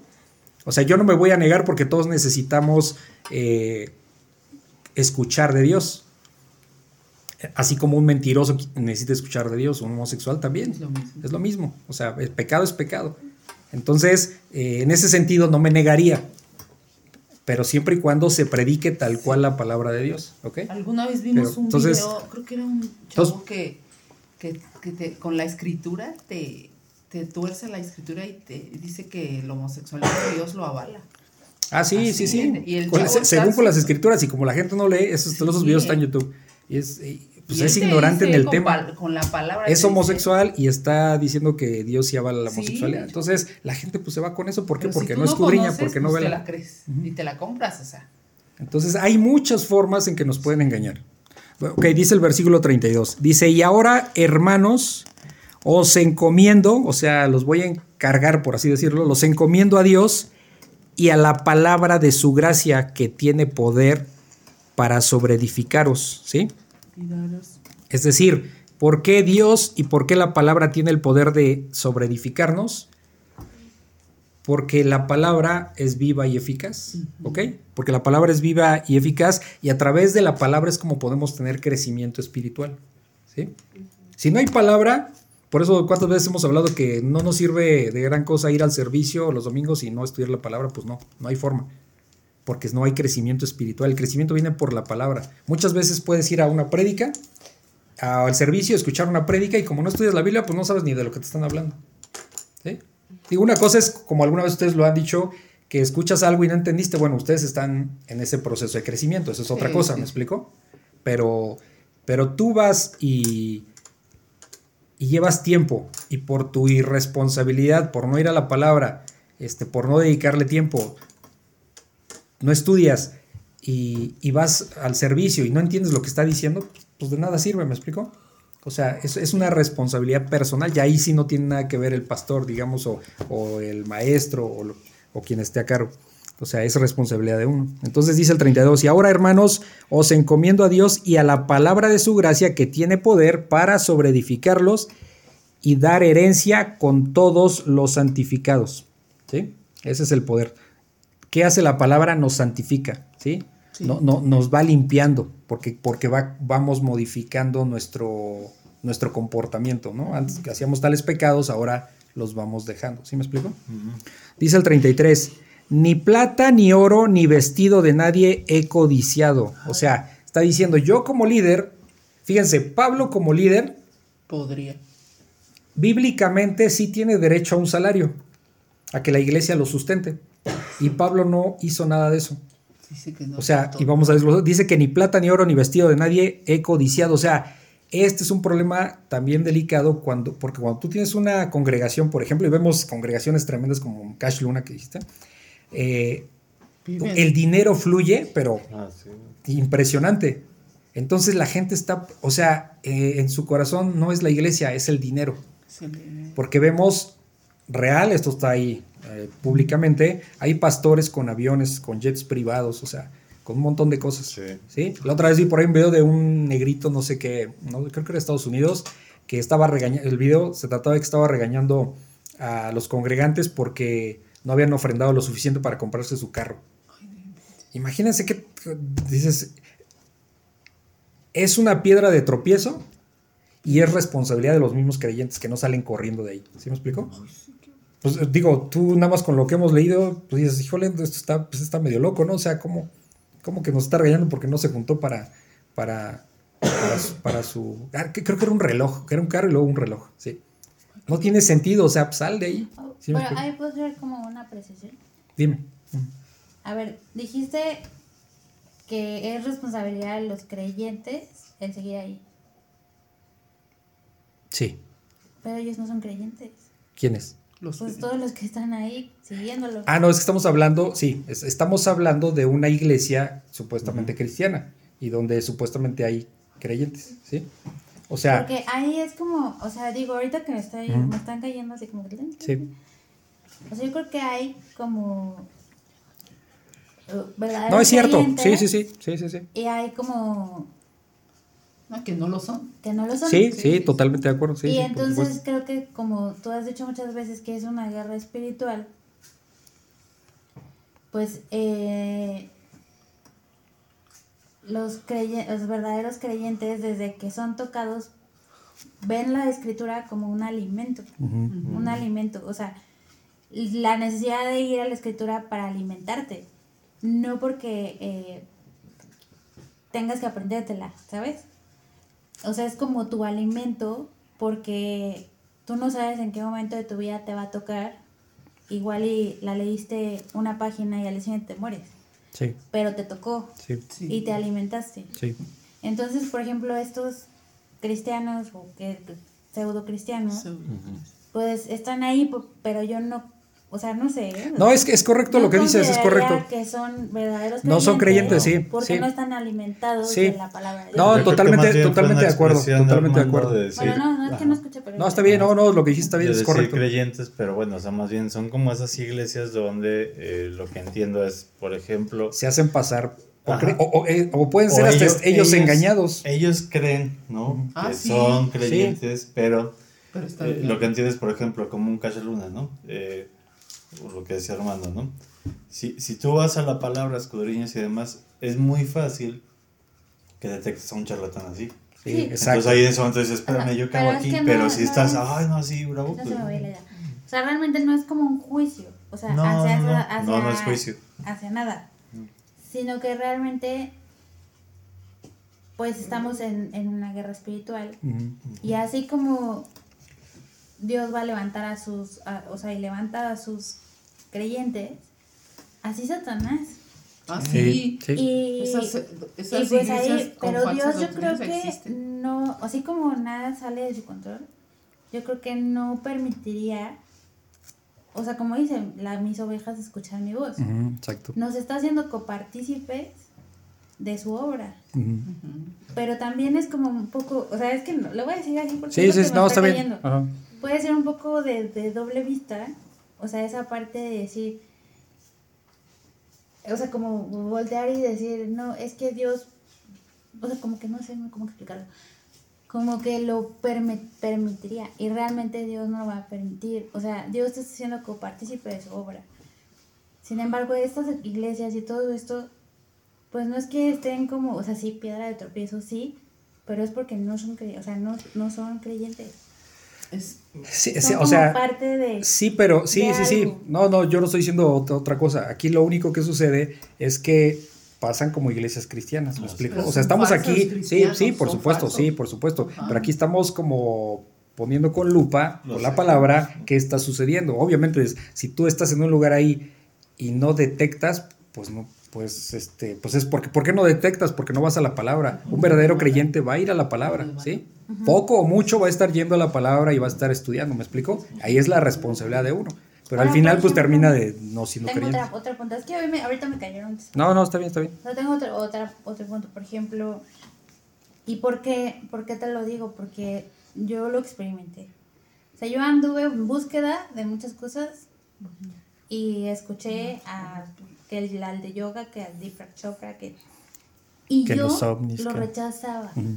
O sea, era así como, voy a escribir, y yo así de, no, así de, y no. O sea, esto no, no, no, no, no, no. Sin saber, ¿no?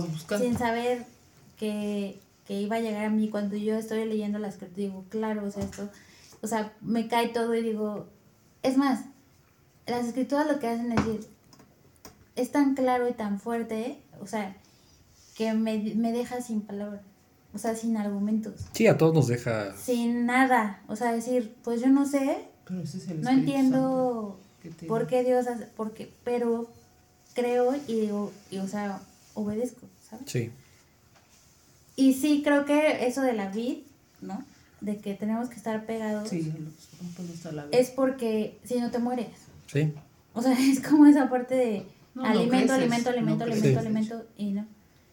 Y este, o sea, no sé, todo lo que este versículo, yo lo veo como, o sea, imagínate Pablo que tuvo la, mm, o sea, no sé, la preciosidad de vivir con el Señor Jesús, o sea, y de experimentar con Él tantas cosas.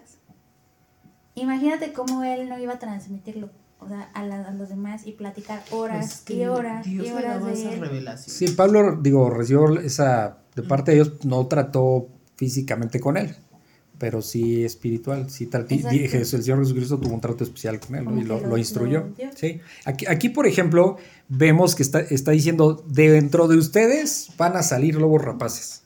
Sí, o sea, no, eh, y, y, se entiende que obviamente pues no son verdaderos pastores, por ejemplo, ¿no? Entonces no es que estemos diciendo, ah, es que todos son pastores, no, pues obvio que no, pero, pero pues el texto nos va diciendo que de ahí van a salir. Sí, Y es como, bueno, a lo mejor el ejemplo que ponía, digo, digo, este cuenta porque es el único que conozco así de nombre. Sí, como popular.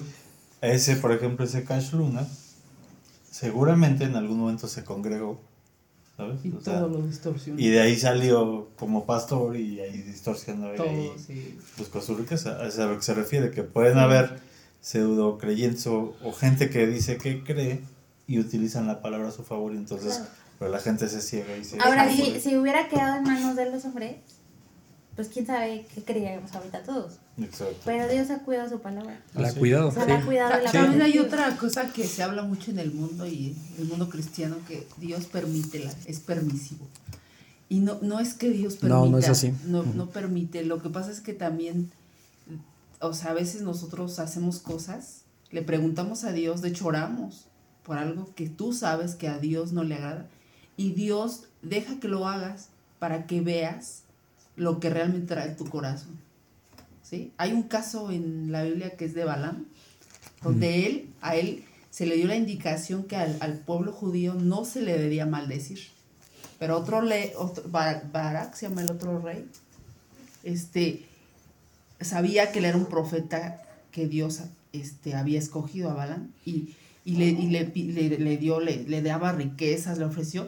Y él lo que hizo Balaam fue irse por las riquezas. No, no es que Dios le permitía, lo que pasa es que él, pues lo que traía en el corazón es que amaba el dinero. Sí. O sea, y, de hecho, le decía al, rey, es que yo no puedo maldecir, y es cierto, no puedo maldecir, pero, pero aquí es donde torció el asunto. Eh, le dice, bueno, pero vamos a hacer algo, haz que le dice el consejo de, él, que supuestamente sirve a Dios, este, haz que, que, que, las mujeres, o sea, mujeres paganas, se, se se mezclen con, los hombres del pueblo de Dios.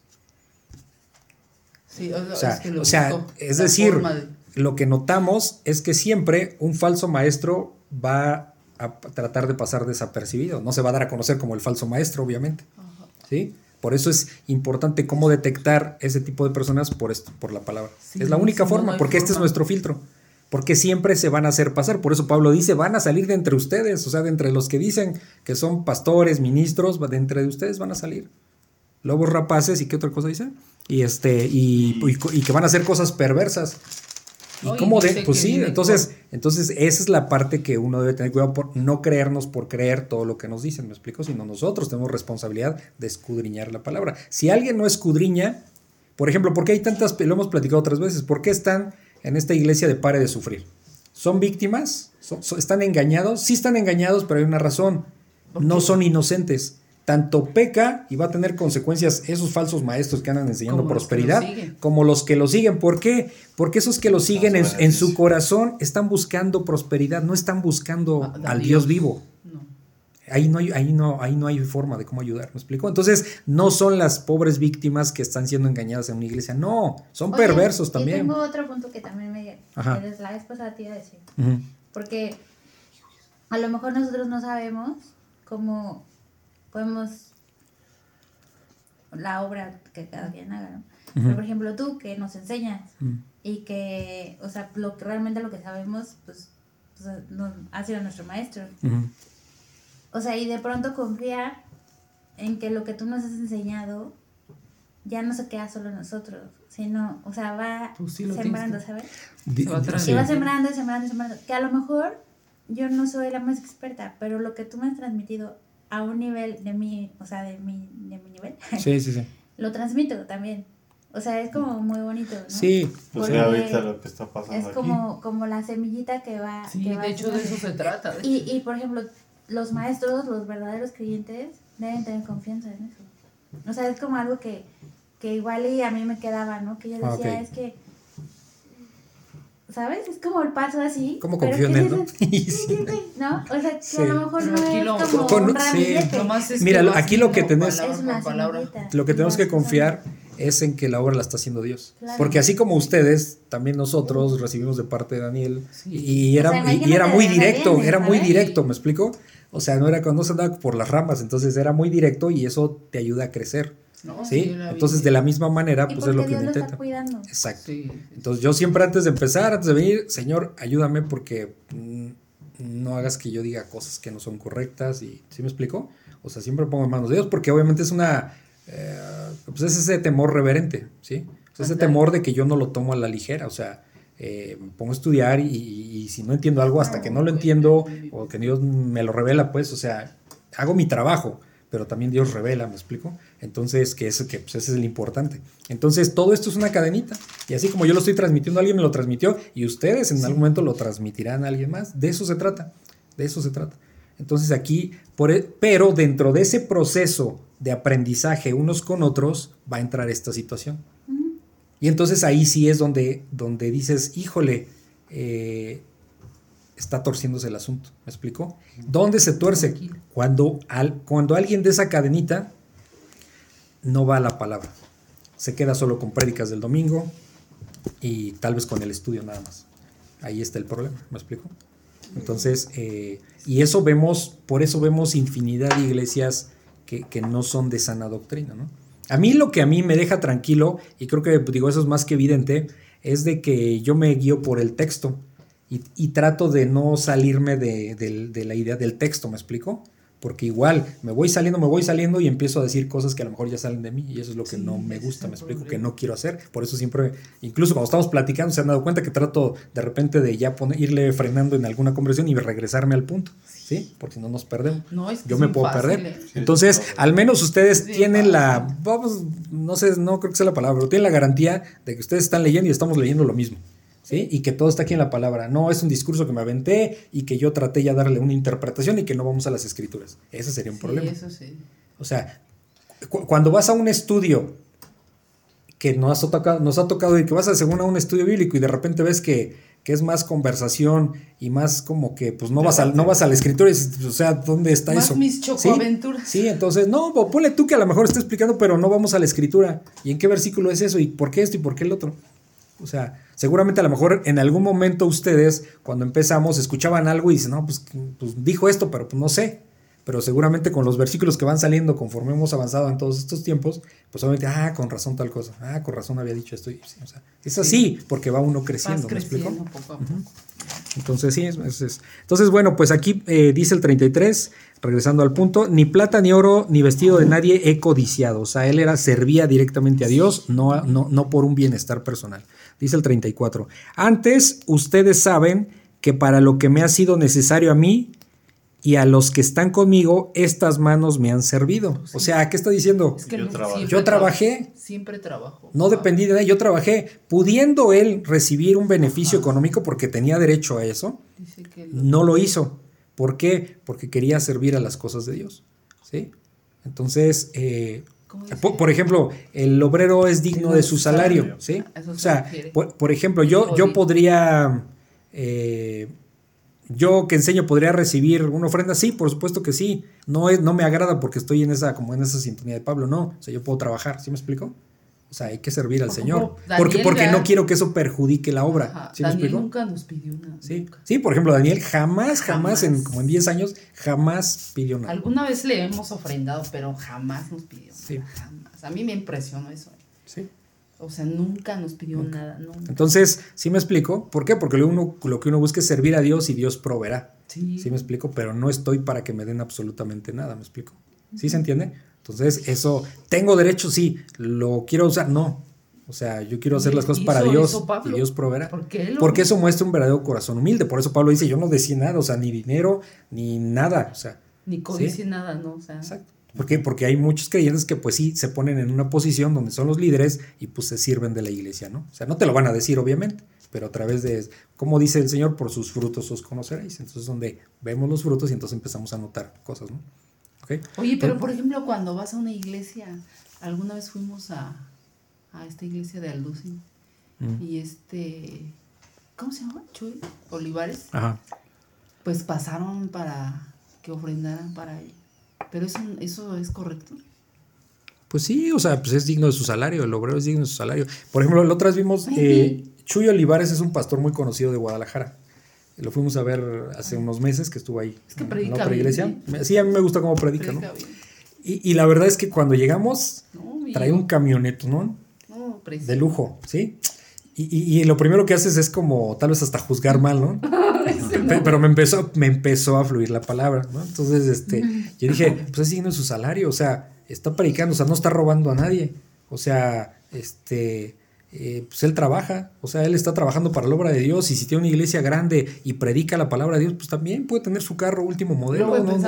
si, si, anda viajando por todos lados, no tenemos por qué ver a un pastor este, todo este, desatendido viajando en transporte público. Aclaro, no tiene nada de malo, pero si su congregación le da para, para poderlo sustentar y él está realmente dedicado a la obra de Dios, pues no tiene ningún problema, o sea. ¿Sí?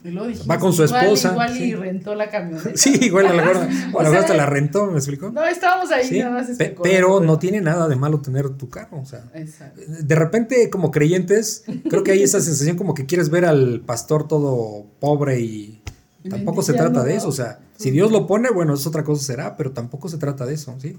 Dice que debemos sustentar a nuestros pastores. Ah, sí. ¿Sí? Entonces, obviamente, ¿a quién voy a sustentar? A quien cumpla la palabra de Dios. ¿Me explico? Por eso cuando vemos ese, hablamos de ese tipo de, iglesias, pues dices, híjole, pues ¿qué haces ahí? Es un mandato. Ajá. Entonces también, también tenemos que sustentar a los pastores. Cuando no son sustentados también es, como de vergüenza para nosotros como creyentes. De hecho, Pablo lo dice para los corintios, lo dicen, lo vamos a ver después, más adelante, eh, que pues no, dice, yo tenía necesidad y no, no me ofrendaron. No, no, se está quejando, pero les está diciendo, o sea, les falta. ¿Sí? Entonces, este, dice, tenía necesidad y no, no me suplieron. Entonces, otra cosa que se me había pasado, ¿por qué Pablo está haciendo todo este recorrido? Lo vamos a ver en, otros libros. Porque estaba recolectando, ¿por qué hacía todo este recorrido que estamos viendo? Porque en este tiempo histórico había muchos creyentes que se estaban juntando en Jerusalén. ¿Por qué? Pues porque ahí estaba, digamos, la, el templo, vamos a decirlo así. Y entonces eh, había muchos nuevos creyentes ahí, pero había mucho pobre. Entonces las iglesias por donde iban pasando iban recolectando ofrenda para llevar a los hermanos de Jerusalén. ¿sí? Esto no viene aquí, pero viene en otros libros. Entonces, esa también era una de las funciones que venía haciendo Pablo, recolectando ofrendas de todas las iglesias para llevar a Jerusalén, donde había mucho creyente y había mucho, mucha necesidad, ¿no? Porque estaban pobres. ¿ok? Pero bueno, regresando aquí al punto, dice el 35, después de que les dice que, que, con esas manos él se ha servido, o sea, él ha trabajado para sustentarse, dice el 35, en todo los he enseñado que trabajando así se debe ayudar a los necesitados. O sea, ok, yo estoy trabajando, ¿no? Teniendo de, derecho a, un sustento de parte de, los hermanos, salud, salud Romy. Yo tengo derecho a este, eh, yo he trabajado, perdón, y, he ganado mi dinero. Y luego dice, en esto les he enseñado que trabajando así, así se debe. Fíjense, esto es una, un deber, ¿eh? Así se debe. Esto no es opcional. Así se debe ayudar a los necesitados. ¿De qué necesitados habla? A ver, quiero que me digan. Pero, No. Espirituales. Exacto. A los que necesitan la salvación. ¿Quién dirías, uh, pues ahí hay un señor este eh, pobre, pues hay que darle dinero, trabajo para darles a ellos? No está hablando de eso. Digo, no es malo, eh, aclaro. No está hablando de eso. Cuando dice a los necesitados, sí, exacto, Camis. A los que necesitan escuchar el Evangelio, a los que necesitan escuchar de Cristo. Entonces, ¿qué hago? El dinero que gano también lo invierto para la obra de Dios. Por amor a los necesitados, a los que necesitan escuchar de Cristo. ¿Sí se dan cuenta? Sí. No los necesitados en, en, la pobreza, digamos, ¿no? Les digo, no está mal que puedas ayudar a alguien, pero ¿sí se, ¿sí se dan cuenta? Para invertir a la hora. ¿Por qué Dios nos prospera más?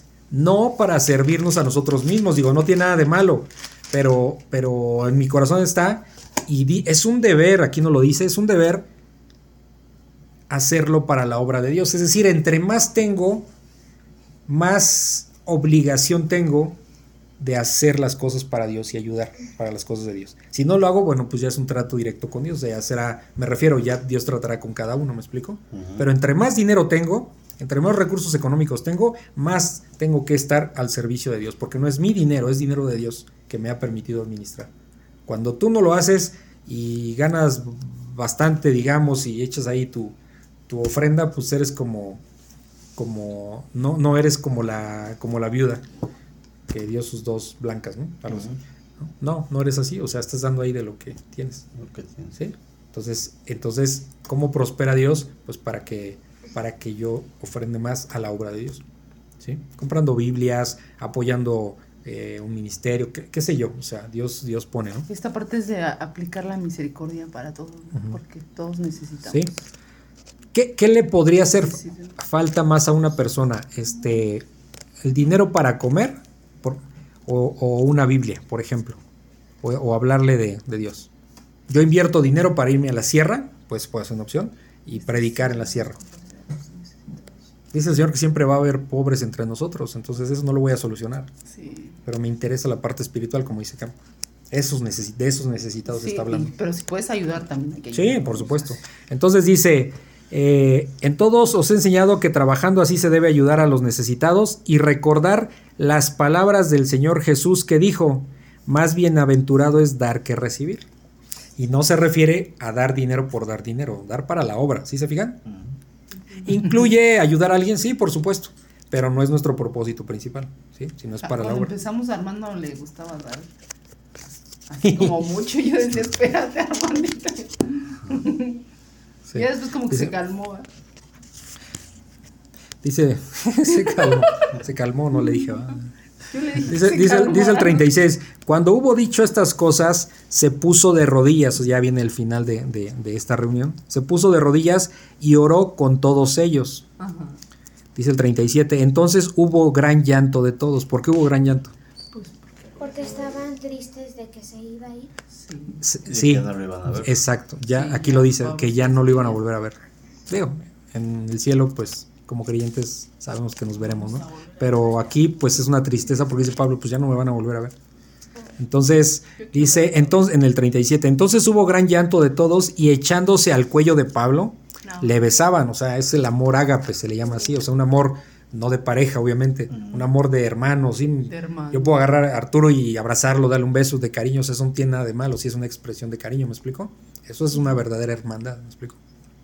Entonces, eh, dice, entonces hubo gran llanto de todos y echándose al cuello de Pablo le besaban, doliéndose en gran manera por la palabra que dijo, de que no verían más su rostro. O sea, eso es lo que los entristeció y le acompañaron al barco. ¿sí? Entonces, es una si se fijan, es una predicación tremenda de Pablo aquí, con mucha información. Dime, Romy. O sea, que ellos sí, de verdad, sí amaban a Pablo. Sí, por supuesto. no, pues lo amaban. Sí, sí, sí, por supuesto. Eh, sí, Es como nosotros con Daniel, por ejemplo. Nosotros lo queremos, yo no lo veo casi, pero, pero cuando nos vemos es como si lo hubiera, lo hubiera visto ayer, ¿me explico? Este, le platiqué no sé qué cosa. Algo le platiqué que, que, ah, que de repente los pasajeros, este, bueno, las personas que luego vienen conmigo, pasajeros y no soy transporte público, ¿eh? me sonó como a transporte, público. No, las personas, que las personas que luego vienen conmigo de México para Querétaro o de Querétaro para México, eh, de repente platico con ellos y me dice, ¿y por qué no nos regalas una Biblia? Dice, yo aquí tengo, cuando quieras pasa yo te las doy. Ah, es que le gusta dar Biblia. Entonces, ¿qué pasa? Él pone de su dinero y si le pido 20 Biblias, 20 Biblias que me va a dar. ¿Sí me explico? Y me va, si no las tiene, me va a decir, te las tengo tal día. Por ejemplo, ahora que vamos a ver lo de, si Dios quiere, lo de la casa hogar, no sé cuántos niños va a haber. Si le digo, oye, consígueme 30 Biblias, me las va a conseguir. No me va a decir no tengo dinero, esto y lo otro, o sea, no, no va a haber nada de eso. ¿Por qué? Porque sabe de qué se trata esto. ¿Sí me explico? Y así me dijo, pues yo te las, ven cuando quieras, así me dijo, no, ven porque aquí te las tengo. Entonces, si no tiene, las va a conseguir. Entonces, así es cuando trabajas para la obra de Dios, ¿me explico? Entonces, en algo quieres ayudar, ese es el sentido, ¿no? En algo. Ok, bueno, pues entonces aquí vamos a, a, a dejar el día de hoy. Si se fijaron, es muy profundo, yo sé que nos llevamos dos horas platicando, pero pero son temas muy fuertes, ¿no? Y muy importantes. Y de alguna manera Pablo aquí nos revela, este, ah, tiene mucho contenido este capítulo 20 de Hechos, ¿no? Y, y, bueno, vemos a un Pablo también eh, eh, eh, mostrando sus sentimientos, ¿no? De cómo le ha dolido la persecución, ha llorado porque lo han perseguido, pero no ha dejado de predicar la palabra de Dios. O sea, vemos un creyente, ¿verdad? De verdad, que es de admirarlo, ¿me explico? Sabemos que Dios es el que hace todo pero pues cómo no admirar a, a, Pablo con la calidad de hombre aquí que, había hecho Dios con él, ¿no? O sea, es impresionante. Entonces, este hombre es el que escribió la mitad del Nuevo Testamento, ¿no? De ese tamaño es este personaje. Entonces, bueno, este, Dios es el que trabaja con él, pero pues no dejamos de reconocer esa parte, ¿no? De, de, que, fue obediente a las escrituras. Entonces, bueno, pues vamos a acabar. Este Padre Santo, eh, gracias te damos porque tu palabra es muy rica. Eh, hay mucha sabiduría, Señor, hay mucha información que no solo se queda en información, sino es palabra viva y eficaz. Eh, información vemos en las noticias, Señor. Aquí lo que vemos contigo es una palabra que nos lleva a vida eterna. Eh, gracias porque en tu infinita misericordia nos permites que entendamos, tú nos abres el entendimiento y tú acrecentas nuestra fe. Te pedimos perdón porque fallamos mucho porque en todo momento este, muchas veces no somos fieles a ti, Señor, y te pedimos perdón por ello y humildemente te pedimos que nos sigas alimentando con tu palabra, con tu entendimiento, para que nosotros podamos seguir predicando a quien lo necesita, Señor. Gracias te damos por, por toda tu misericordia, por el amor que tú muestras para los escogidos y sabiendo que todavía hay personas que faltan por escuchar tu voz antes de que tu Hijo Jesucristo venga por segunda vez para, para juicio. Y bueno, Señor, pues deseamos por un lado que, que, que, tu Hijo ya esté aquí, deseamos que Él venga, pero también que nos des la oportunidad que mientras eso sucede, nosotros estemos abocados a ir y predicar el Evangelio para arrepentimiento y para que, para que las personas tengan fe en tu Hijo Jesucristo, que es nuestro Señor y Salvador. Gracias te damos, en el nombre de tu Hijo Jesús. Amén. Si consideras que este podcast puede ser de bendición para alguien más, te pido de favor que se lo compartas y también en tus redes sociales para que la palabra de Dios se siga cumpliendo. Si lo deseas me puedes contactar al correo labibliaexpositiva.gmail.com o por WhatsApp en el link que está en la descripción. Muchas gracias y bendiciones.